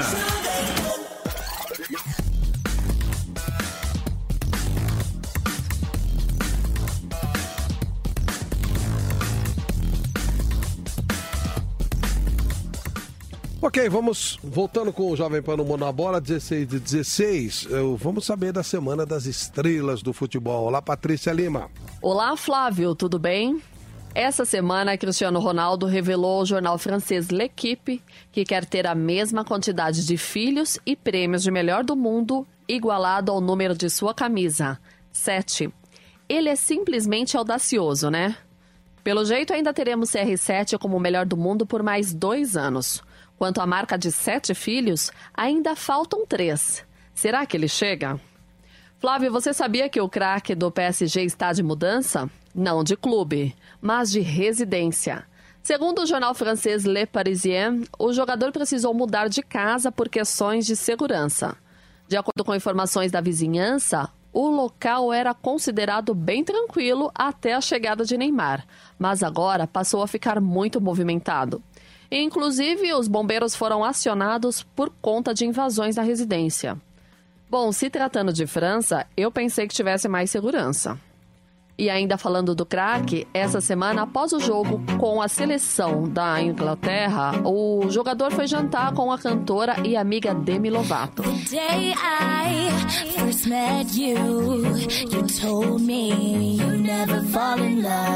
Demi foi assistir ao jogo da seleção e depois foi jantar com Neymar e seus amigos. Ele aproveitou e cantou uma música da cantora.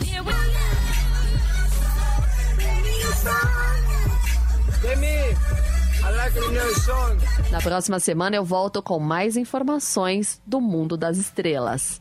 Até a próxima semana.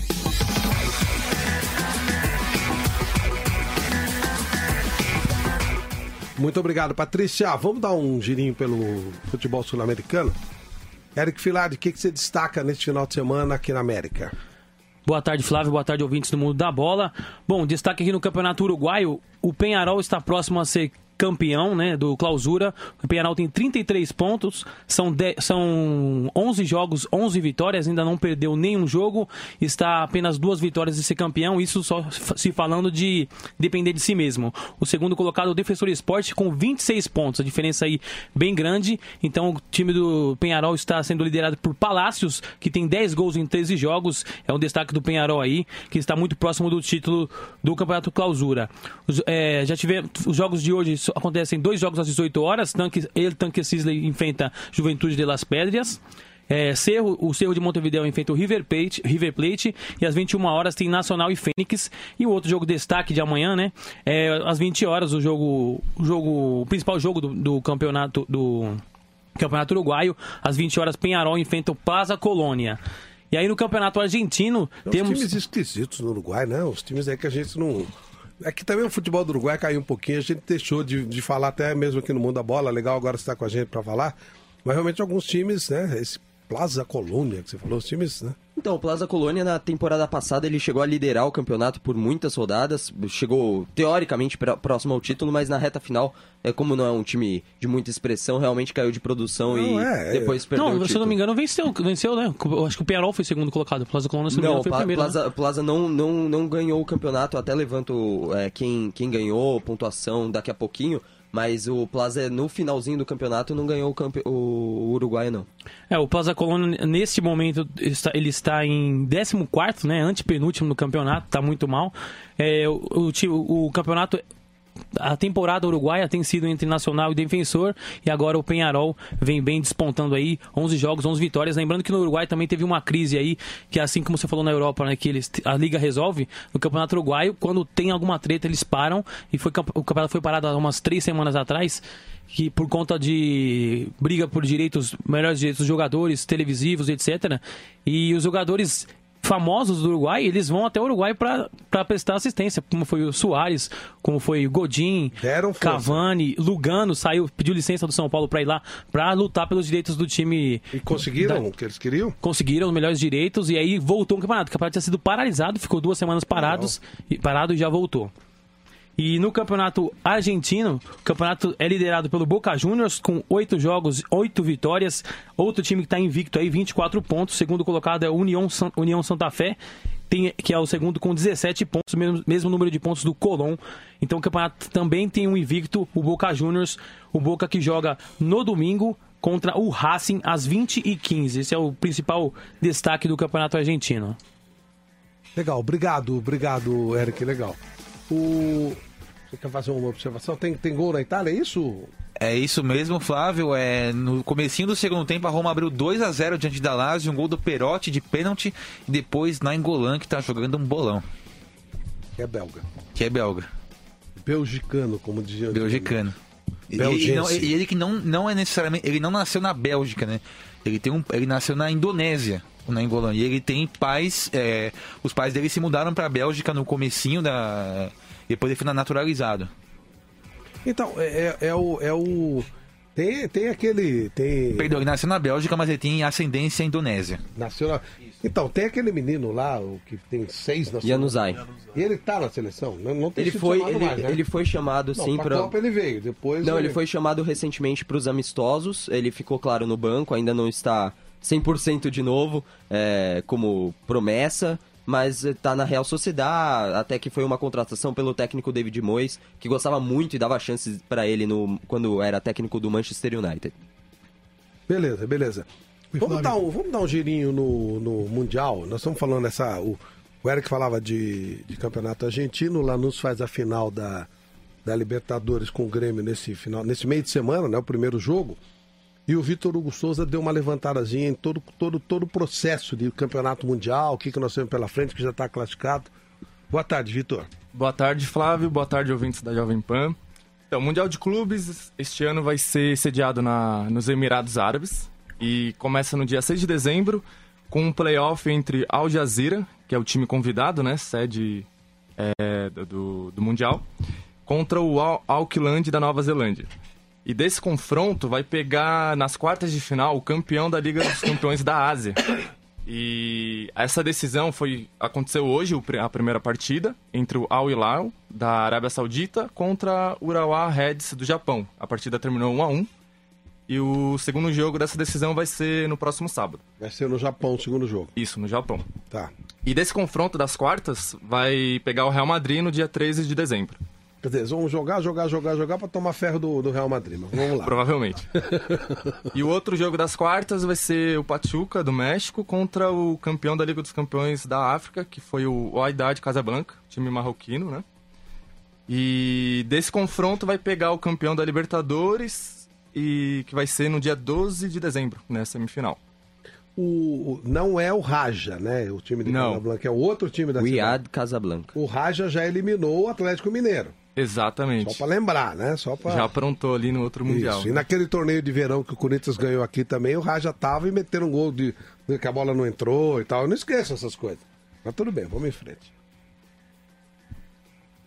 E Beleza, então o, dia o, o- o Grêmio, é, esse seria teoricamente o caminho do Grêmio. Isso, Pachuca ou o Wydad Casablanca. Pega o Grêmio na semifinal da- do Mundial de Clubes. Ou o Lanús. Ou o Lanús, exatamente. Perfeito. E Legal. o Lanús, é, só pra detalhar um pouco, o time argentino, que a princípio seria uma zebra né, nessa final. É a primeira final do Lanús na Copa Libertadores.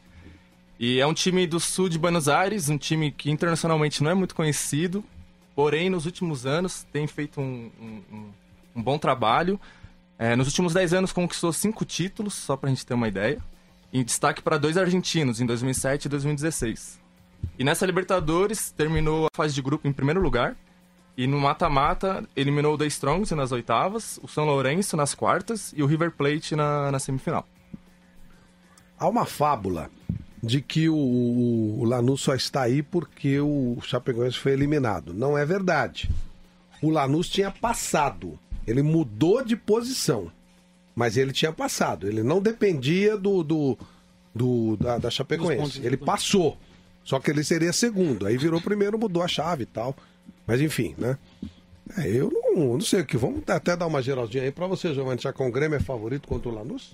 Olha, a, a decisão é fora, mas eu acredito que o Grêmio fique com, com o título dessa vez. A primeira partida, claro, é, tem alguns que preferem decidir fora de casa, a minoria, né? A maioria prefere decidir em casa. Mas o Grêmio tem um bom time. O Lanús também não é de se desprezar, fez uma virada espetacular contra o time do River Plate, campeão tradicional. Chega pela primeira vez numa final.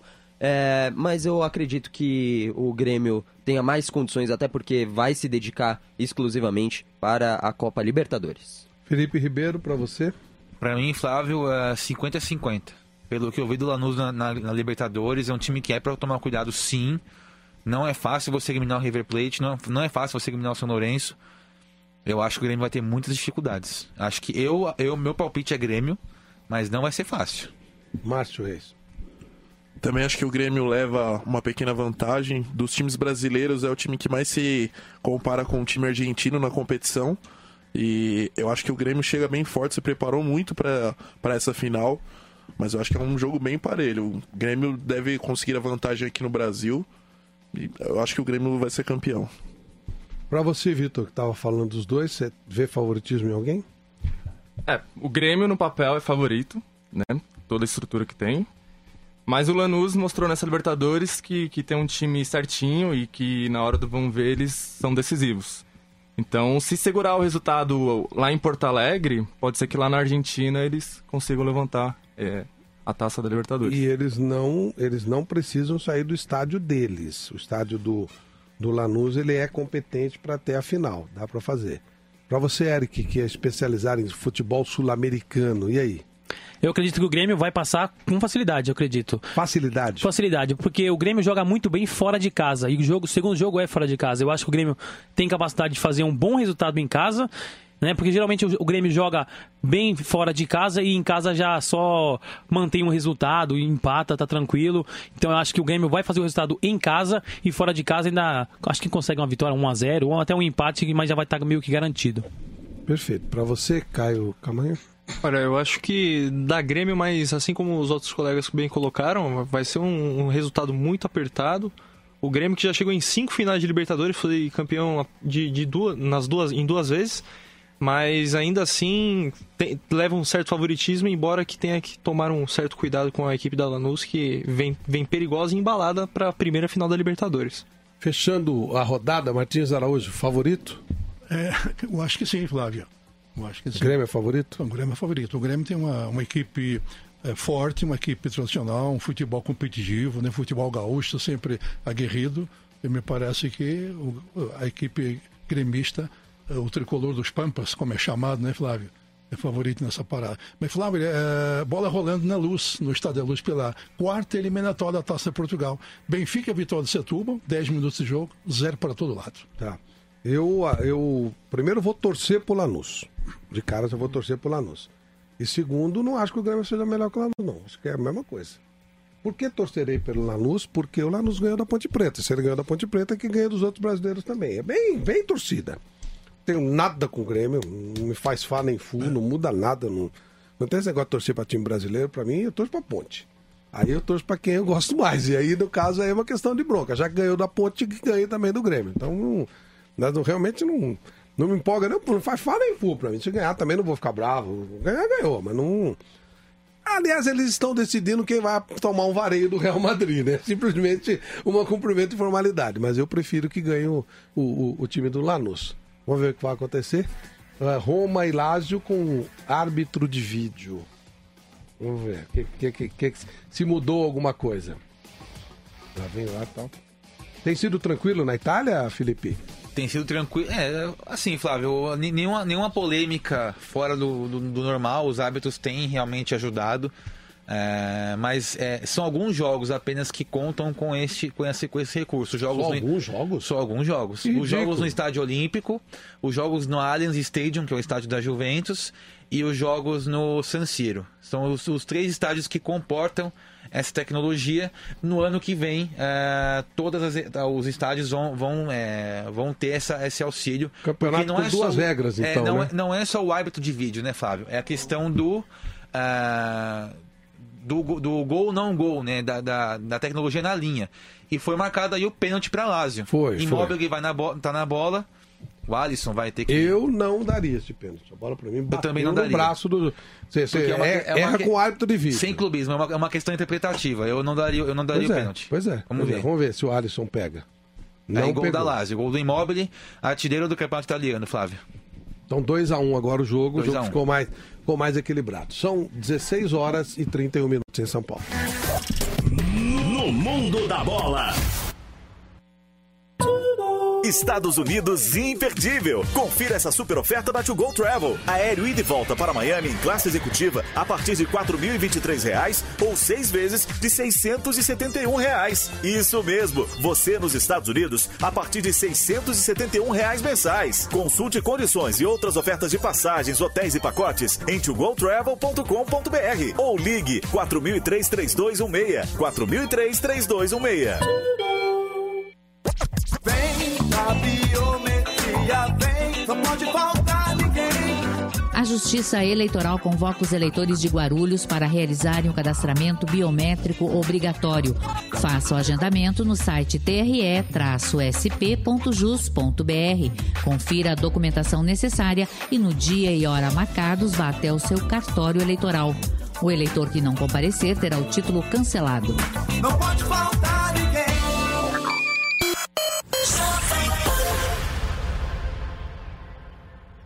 Chega às bancas a nova edição da revista Go Air Gastronomia. Confira como o grupo Rubaiá chegou aos 60 anos em grande forma e não para de crescer. Selecionamos seis saladas deliciosas, que são atrações em restaurantes estrelados da cidade nesta primavera. A volta em grande estilo do chefe de cozinha Luiz Emanuel Albistro Paridi. E mais, pratos veganos, degustação de vinhos tintos italianos, buffets top da cidade, pizzas exóticas. Revista Go Air Gastronomia, já nas bancas, tablets e smartphones. Ouça a Jovem Pan a toda hora e em qualquer lugar. Com o aplicativo da PAN, você pode assistir mais de 12 horas de programação ao vivo, jornalismo de primeira, política e tudo sobre o seu time do coração. Ouça a Jovem Pan News, a Jovem Pan FM e as afiliadas da PAN de todo o país. Tudo ao alcance de um toque. Baixe agora. É o do ícone vermelho, disponível para todos os smartphones.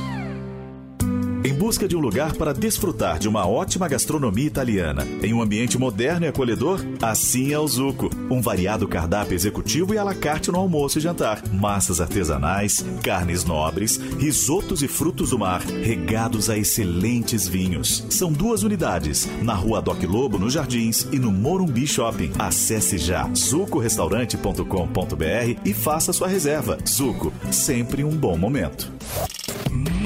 No mundo da bola.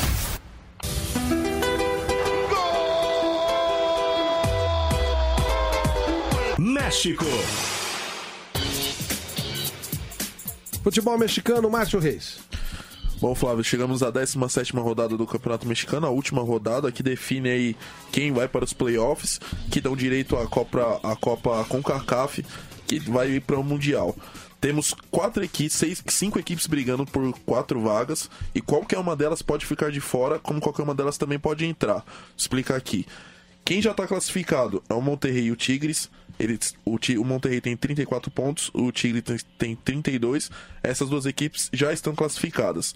Do terceiro até o nono, que é o América tem 27 pontos, Morelia tem 26, Leão 26, Toluca 26, o Atlas 25, o Necaxa 24 e o Cruz Azul 24, todas essas equipes podem se classificar, como uma delas também pode ficar de fora. Ontem já tivemos rodada, o Puebla perdeu para o Lobos de Labap por 1 a 0 o Atlas venceu, o Atlas que é o sétimo colocado e fica torcendo aí para a derrota dos outros dos seus concorrentes para se manter no playoff. Hoje teremos o Cruz Azul versus o Veracruz, Querétaro contra o Pumas, essas duas equipes já estão eliminadas. Monterrey e Tigres, aí é a luta para ver quem vai ser o primeiro e o segundo colocado. Lembrando que nos playoffs são jogos de ida e volta, e vale quem ficar em primeiro decide todos os jogos de volta em casa. O Leão enfrenta o Chivas Guadalajara, encerrando a rodada hoje. Amanhã teremos o Necaxa, que também briga para ficar entre os oito colocados contra o Morelia, o Toluca contra o Tijuana e o Santos Laguna contra o América. Perfeito. É um rolo, né? Uma saroba isso aí. Eu não gosto disso aí, não. Mas já teve muito aqui no futebol brasileiro essa confusão. O Uruguai também é assim. Eu não gosto, não. Eu acho. Eu, eu, eu, aquela coisinha simples, né? Mas é, é, é um campeonato enrolado. O que não é enrolado e é absolutamente o melhor do mundo é o campeonato inglês que tem o melhor time do mundo hoje, o Manchester City. Para variar, o time do Guardiola. Tem gol do Manchester City separado aí? Tem gol, tem gol sim, tem gol do De Bruyne. Né, que marcou o segundo gol do Manchester City na vitória por 2 a 0 contra o Leicester. Em Leicester, vamos lá. There's some more movement going the other way. In Manchester City blue this time. Leroy Sané with two to hit in the middle. Jesus and Sterling. Silva and De Bruyne joining in as well. It is De Bruyne. It's two. It's clinical. From defence into attack in the blink of an eye.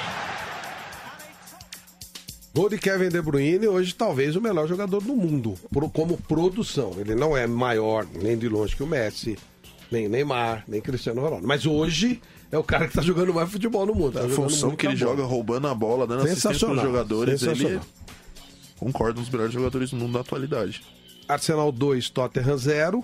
O time do, do, do, do Pochettino tropeçando, embora na Champions esteja muito bem. É, Bournemouth 4, Huddersfield 0, Burnley 2, Swansea 0, Crystal Palace 2, Everton 2, esse já citado Leicester 0, Manchester City 2, Liverpool 3, Southampton 0. O Chelsea, finalmente, Chelsea fazendo 4 gols é uma coisa rara, né?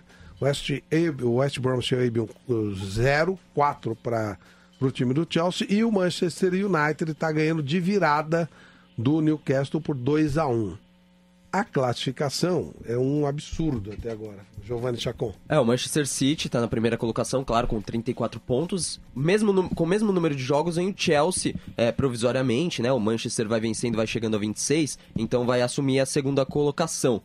26 pontos, então 8 pontos de diferença entre o líder e vice-líder, com 12 rodadas na Premier League. É uma, é uma discrepância absurda. Se fosse Fórmula 1, a impressão que a gente tem é que ele vai dar uma volta em torno dos outros. Né? Retardatário. E não é a né? primeira vez que o Guardiola faz isso na Espanha, na Alemanha, agora na Inglaterra. É só olhar para o Manchester City, que dos 12, 12 jogos venceu 11 e empatou um. Um contra o Everton, em, num placar de 2 a 2 E invicto até aqui, uma das poucas equipes ainda invictas na temporada no mundo inteiro.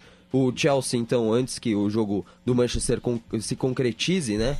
Como vitória para o Manchester United. O Chelsea é, então, o segundo colocado com 25 pontos. O Manchester United vai chegar a 26 e vai passar o Chelsea.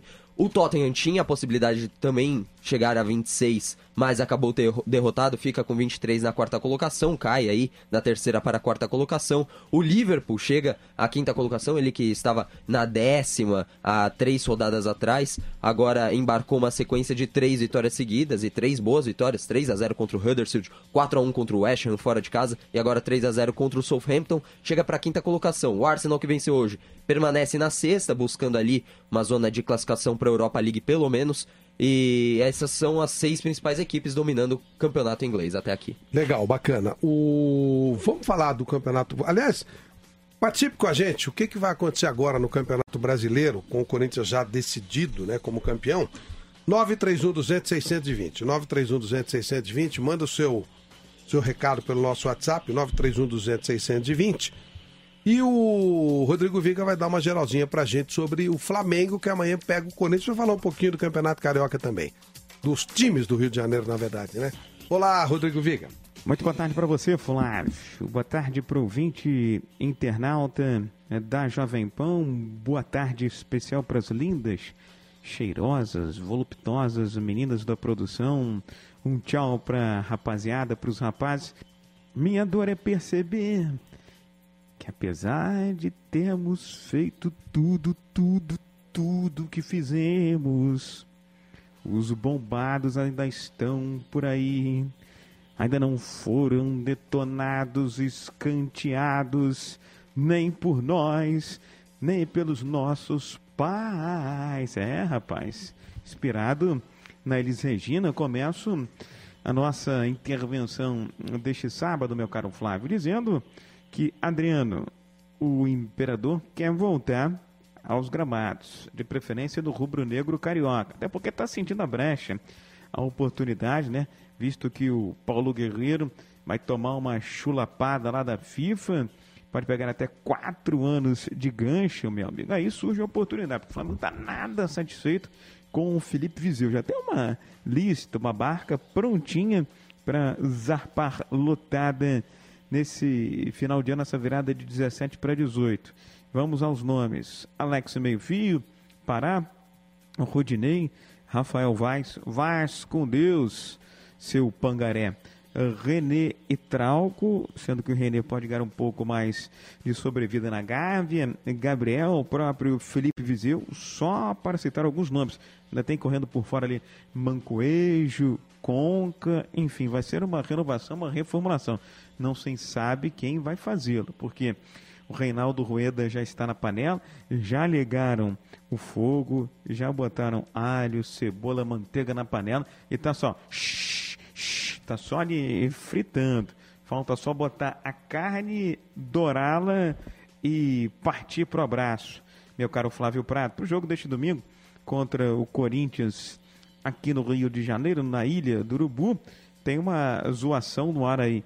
O pedido é para que a diretoria do Corinthians autorize a vinda do troféu de heptacampeão para o Ninho do Urubu, para a Ilha do Urubu, melhor dizendo, para que o Flamengo possa sentir mais de perto o tal cheirinho de conquista. O Flamengo não tem Paquetá, não tem René, não tem Vinícius Júnior, isso sem falar no próprio eh, Paulo Guerreiro, os três primeiros estão suspensos. O Botafogo viaja para São Paulo em crise de relacionamento de um dos seus principais jogadores com a torcida do próprio grupo, com a diretoria com a torcida. Dizem nos bastidores que o pivô desta crise é o Luiz Ricardo.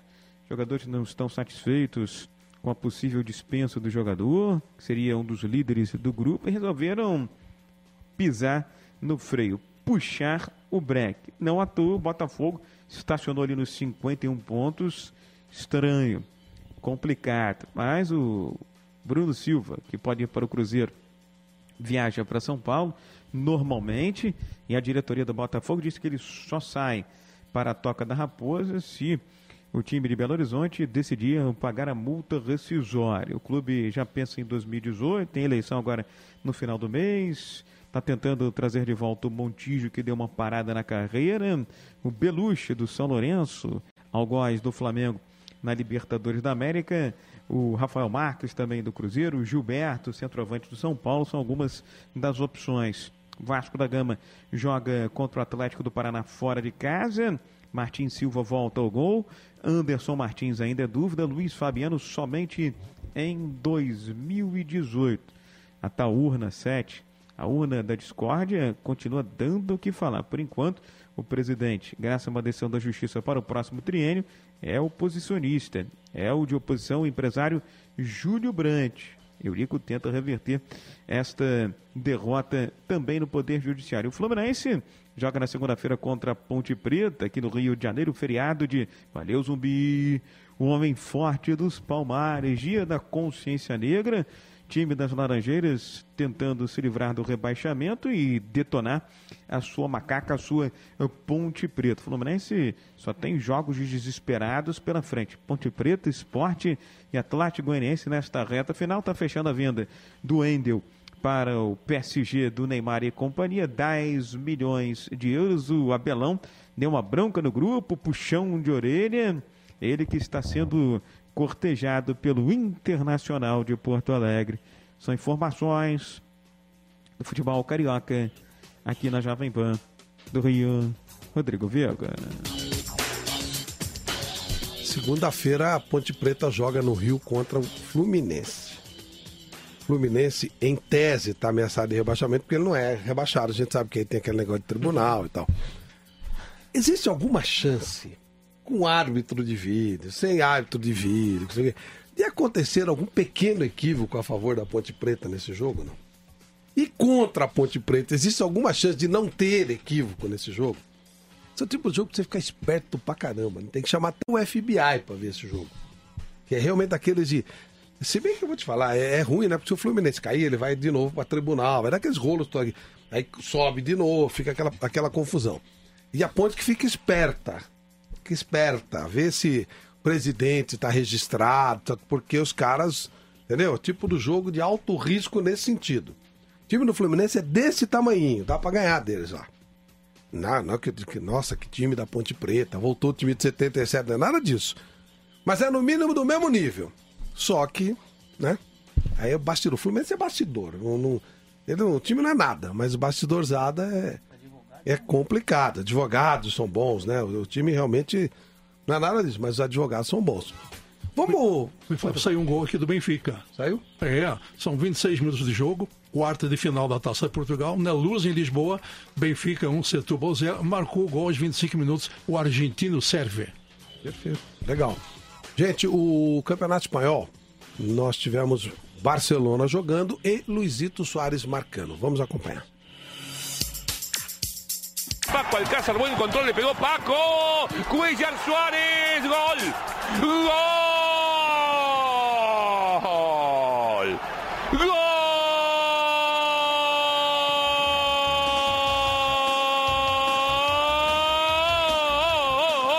Del Barça.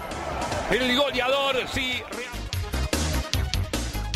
Ganhou bem o Barcelona 3 a 0 contra o Leganés, muito tranquilo, né? O time do, time do Barcelona é, vai sobrando no Campeonato Espanhol. Sim, o Barcelona fez 3 a 0 2 com o Luiz Soares, um com o Paulinho, né? Que vem é, pelo Muito menos bem o Paulinho no campeonato, hein, gente? investimento. Nossa! O Barcelona tá na, na mesma situação do City, né, no campeonato. Só um, um rápido adendo. São 12 jogos, 11 vitórias, um empate apenas e nenhuma derrota. É, vem surpreendendo, claro, o Valência também faz ótimo campeonato, né? É, até aqui, 11 jogos, 8 vitórias, 3 empates e também está invicto no campeonato Valência. Fala-se que, o, que o, a razão do, do- do- da contratação do Paulinho foi para fazer um H com o empresário dele, que na verdade o que eles querem é o Felipe Coutinho. Mas de repente tá dando tão certo aí que eu não sei se vai, se vai precisar. São posições diferentes, eu sei e tal. Na verdade, o Felipe precisa cobrir o, a vaga do Neymar, né? Que continua vaga. E lá é complicado, aquele espaço ali tá ruim de ser coberto. Mas a verdade é que o Paulinho chegou com uma grande surpresa. É, especulação agora no, no Barcelona é de Griezmann, né? Que o Griezmann poderia estar chegando aí para para competir na vaga junto com o Dembélé, o Soares. Claro, o Messi eu acho que já é um pouco demais, né? Competir com o Messi, o Messi já é intocável. Mas é, até ontem mesmo, depois das é, especulações, o Valverde deu uma entrevista falando, elogiando muito o Griezmann.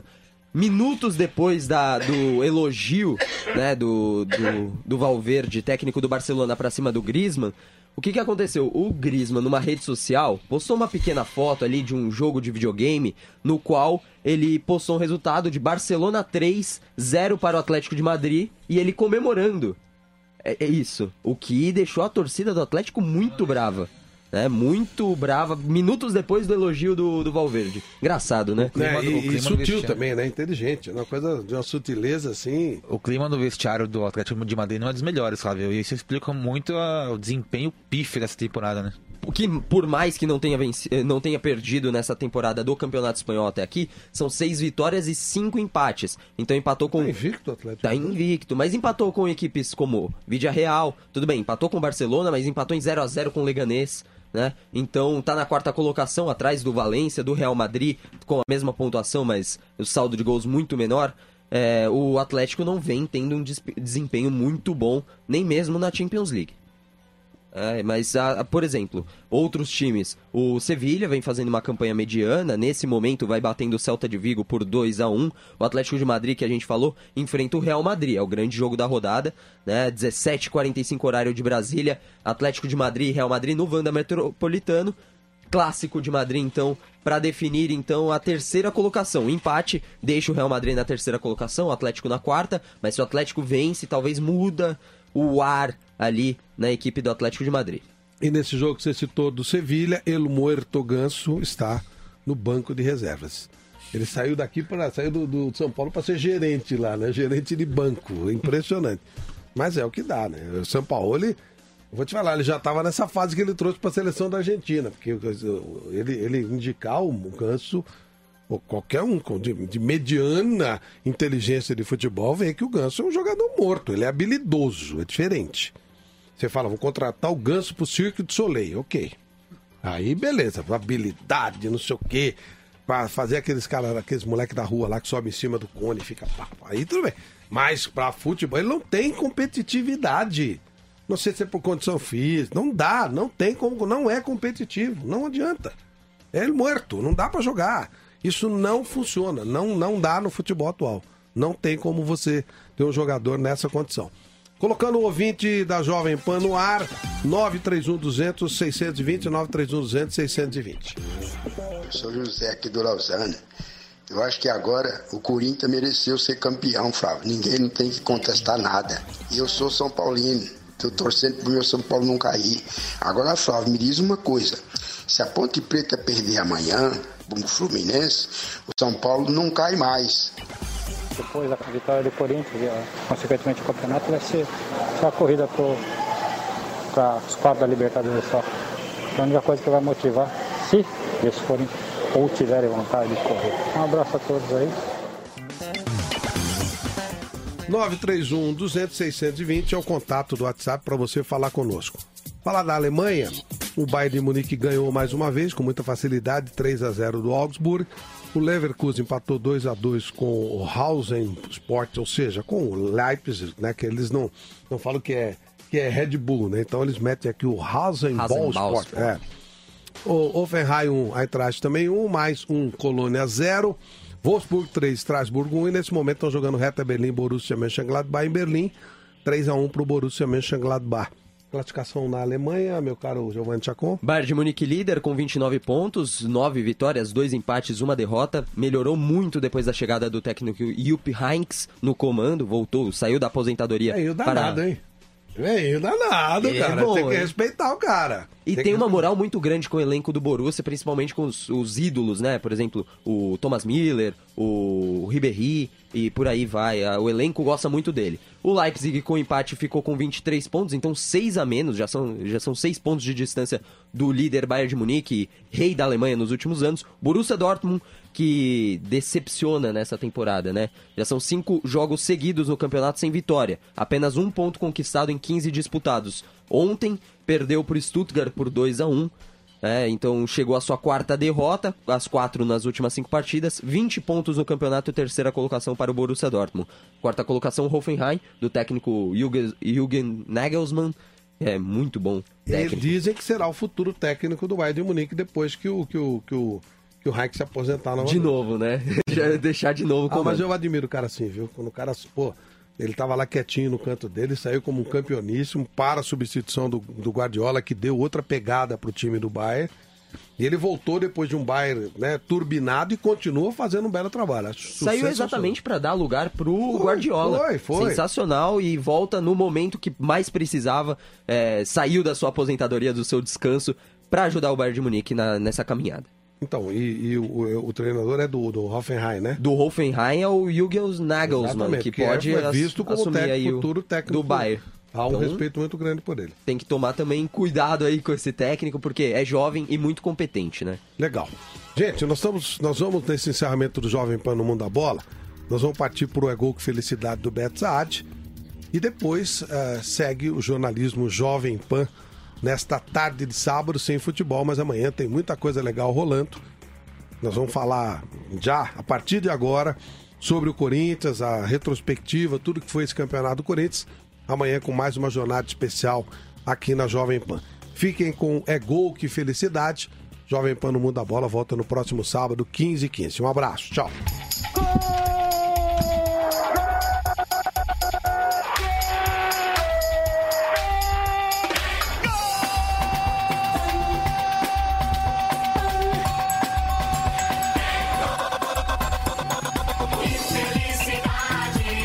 Oferecimento NSK, o craque dos rolamentos. Tecnologia japonesa há 100 anos jogando com os craques da indústria do Brasil. NSK é muito mais rolamento. Meus craques da Jovem Pan, sejam muito bem-vindos aqui no É Gol que Felicidade comigo, Beto Saad, esse especial Gol que Felicidade. A gente vai relembrar aí alguns grandes momentos do Corinthians, claro, uma homenagem ao Timão, ao Corinthians. A gente já começa com o NSK, o craque dos rolamentos, o rolamento do Brasil. E vamos nessa, vamos relembrar três momentos do Corinthians então. Campeão paulista em 77. Depois de 23 anos, o Timão venceu a Ponte Preta, o Corinthians de Tobias, Zé Maria, Moisés, Admir e Vladimir. Russo, Basílio, Luciano, aí Vaguinho, Geraldão e Romeu, o técnico é o saudoso. Ah, Oswaldo Brandão, meu craque. Vamos nessa então. Gol do Basílio, que pulsa no coração do corintiano até hoje. E a gente vai observar esse fim de jogo muito legal. Vamos nessa, meu craque. Todo o time do Corinthians no campo de ataque. Cinco jogadores no interior da grande área. Tomando distância, Zé Maria para a cobrança. Expectativa com José Maria. Suspendeu para Basílio de cabeça. Bateu mal para Romeu. Entrou Vaguinho, bateu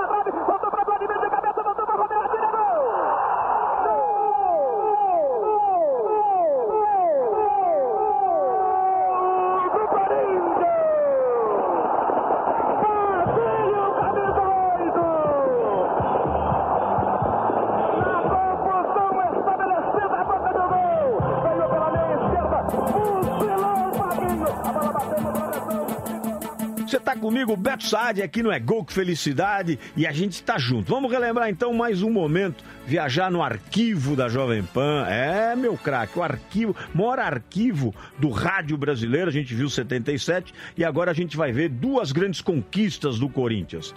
Em 2012, é, há pouco tempo, há cinco anos atrás, o Timão foi campeão da Libertadores, 2 a 0 no Boca Juniors. Você lembra disso, meu craque? É!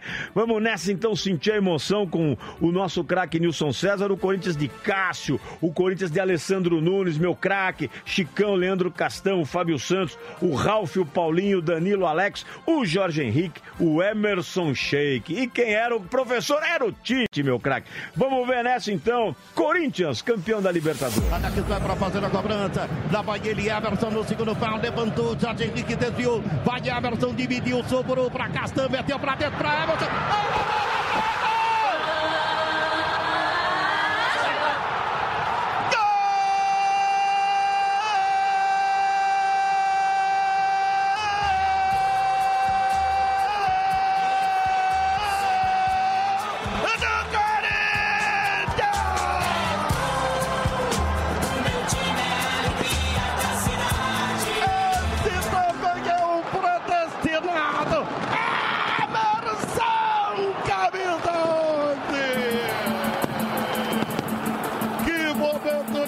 Nesse é gol felicidade especial, claro, a gente tem que lembrar Corinthians, relembramos 77, a Libertadores de 2012 e vamos relembrar o título máximo da história do Timão. Título máximo da história do Timão.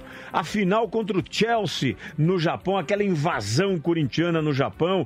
Cássio, o Alessandro Nunes capitão, Chicão, Paulo André, o Fábio Santos, o Ralf, o Paulinho e o Danilo, o Jorge Henrique, o Emerson Sheik e o Paolo Guerreiro. Paolo Guerreiro, é meu craque. Invasão corintiana no Japão e aqui no É Gol Felicidade. Sente o clima, meu craque.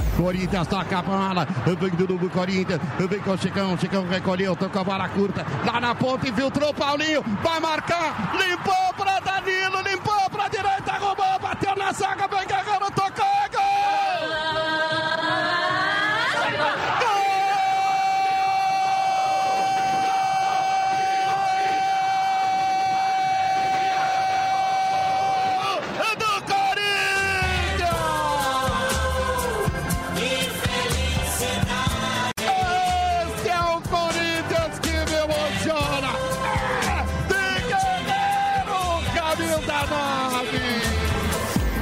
Legal, meus craques, a gente viver três grandes momentos do Corinthians, 77, 23 anos depois o Corinthians conseguiu levantar uma taça, um caneco, campeão da Libertadores em 2012 e também campeão do mundo. Muito legal. NSK é o craque dos rolamentos, o rolamento do Brasil é segurança, é confiabilidade. Hoje pintado de preto e branco em homenagem a você, Corinthians e eu, Beto Saad, me despeço de você desse é gol que felicidade especial e claro, sempre juntos, meus craques. Programa de Produtividade e Economia AIP. Especialistas NSK. A serviço da indústria brasileira. 14 distribuidores certificados. 36 engenheiros e técnicos capacitados. Mais de 250 clientes satisfeitos. E mais de 35 milhões de reais de economia em soluções que só a NSK e sua rede de distribuidores AIP podem oferecer. NSK. O craque em rolamentos e em desempenho. Há mais de 100 anos, servindo os craques da indústria do Brasil.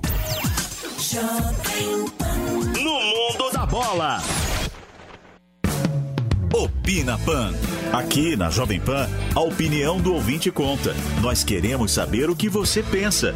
É fácil interagir. Entre em sua loja do smartphone e baixe o aplicativo Opina Pan para iOS e Android e comece a dar a sua opinião sobre política, economia, comportamento e futebol.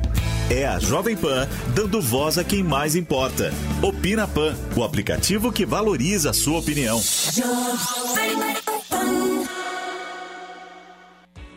Na Cláudia desse mês, Regina Casé prova que idade não é limite para nada, muito menos para ser feliz. Confira ainda como José Loreto se prepara para ser um pai zero machista. Dicas infalíveis para um ótimo churrasco com Bruno Galhaço e como as mulheres se tornaram as mais amadas no sertanejo. Cláudia, já nas bancas, tablets e smartphones. Ou assine em assineabril.com.br. Você não pode perder o menu especial de lagostas do Fredi. Experimente essa iguaria em seis variações de sabor único, como lagosta à la provençal, termidor e lagosta ao molho golfe. Todas as quintas-feiras, somente no jantar. Não perca! Fredi, ícone da gastronomia francesa. Rua Pedroso Alvarenga, 1170, no Itaim Bibi. Telefone 31670977. 31670977. Opina Pan. Aqui na Jovem Pan, a opinião do ouvinte conta. Nós queremos saber o que você pensa. É fácil interagir. Entre em sua loja do smartphone e baixe o aplicativo Opina Pan para iOS e Android e comece a dar a sua opinião sobre política, economia, comportamento e futebol. É a Jovem Pan dando voz a quem mais importa. Opina Pan, o aplicativo que valoriza a sua opinião. Jovem Pan. Transmissão em tempo real, via satélite para todo o Brasil. Pela internet em jovempan.com.br. Para todo o planeta.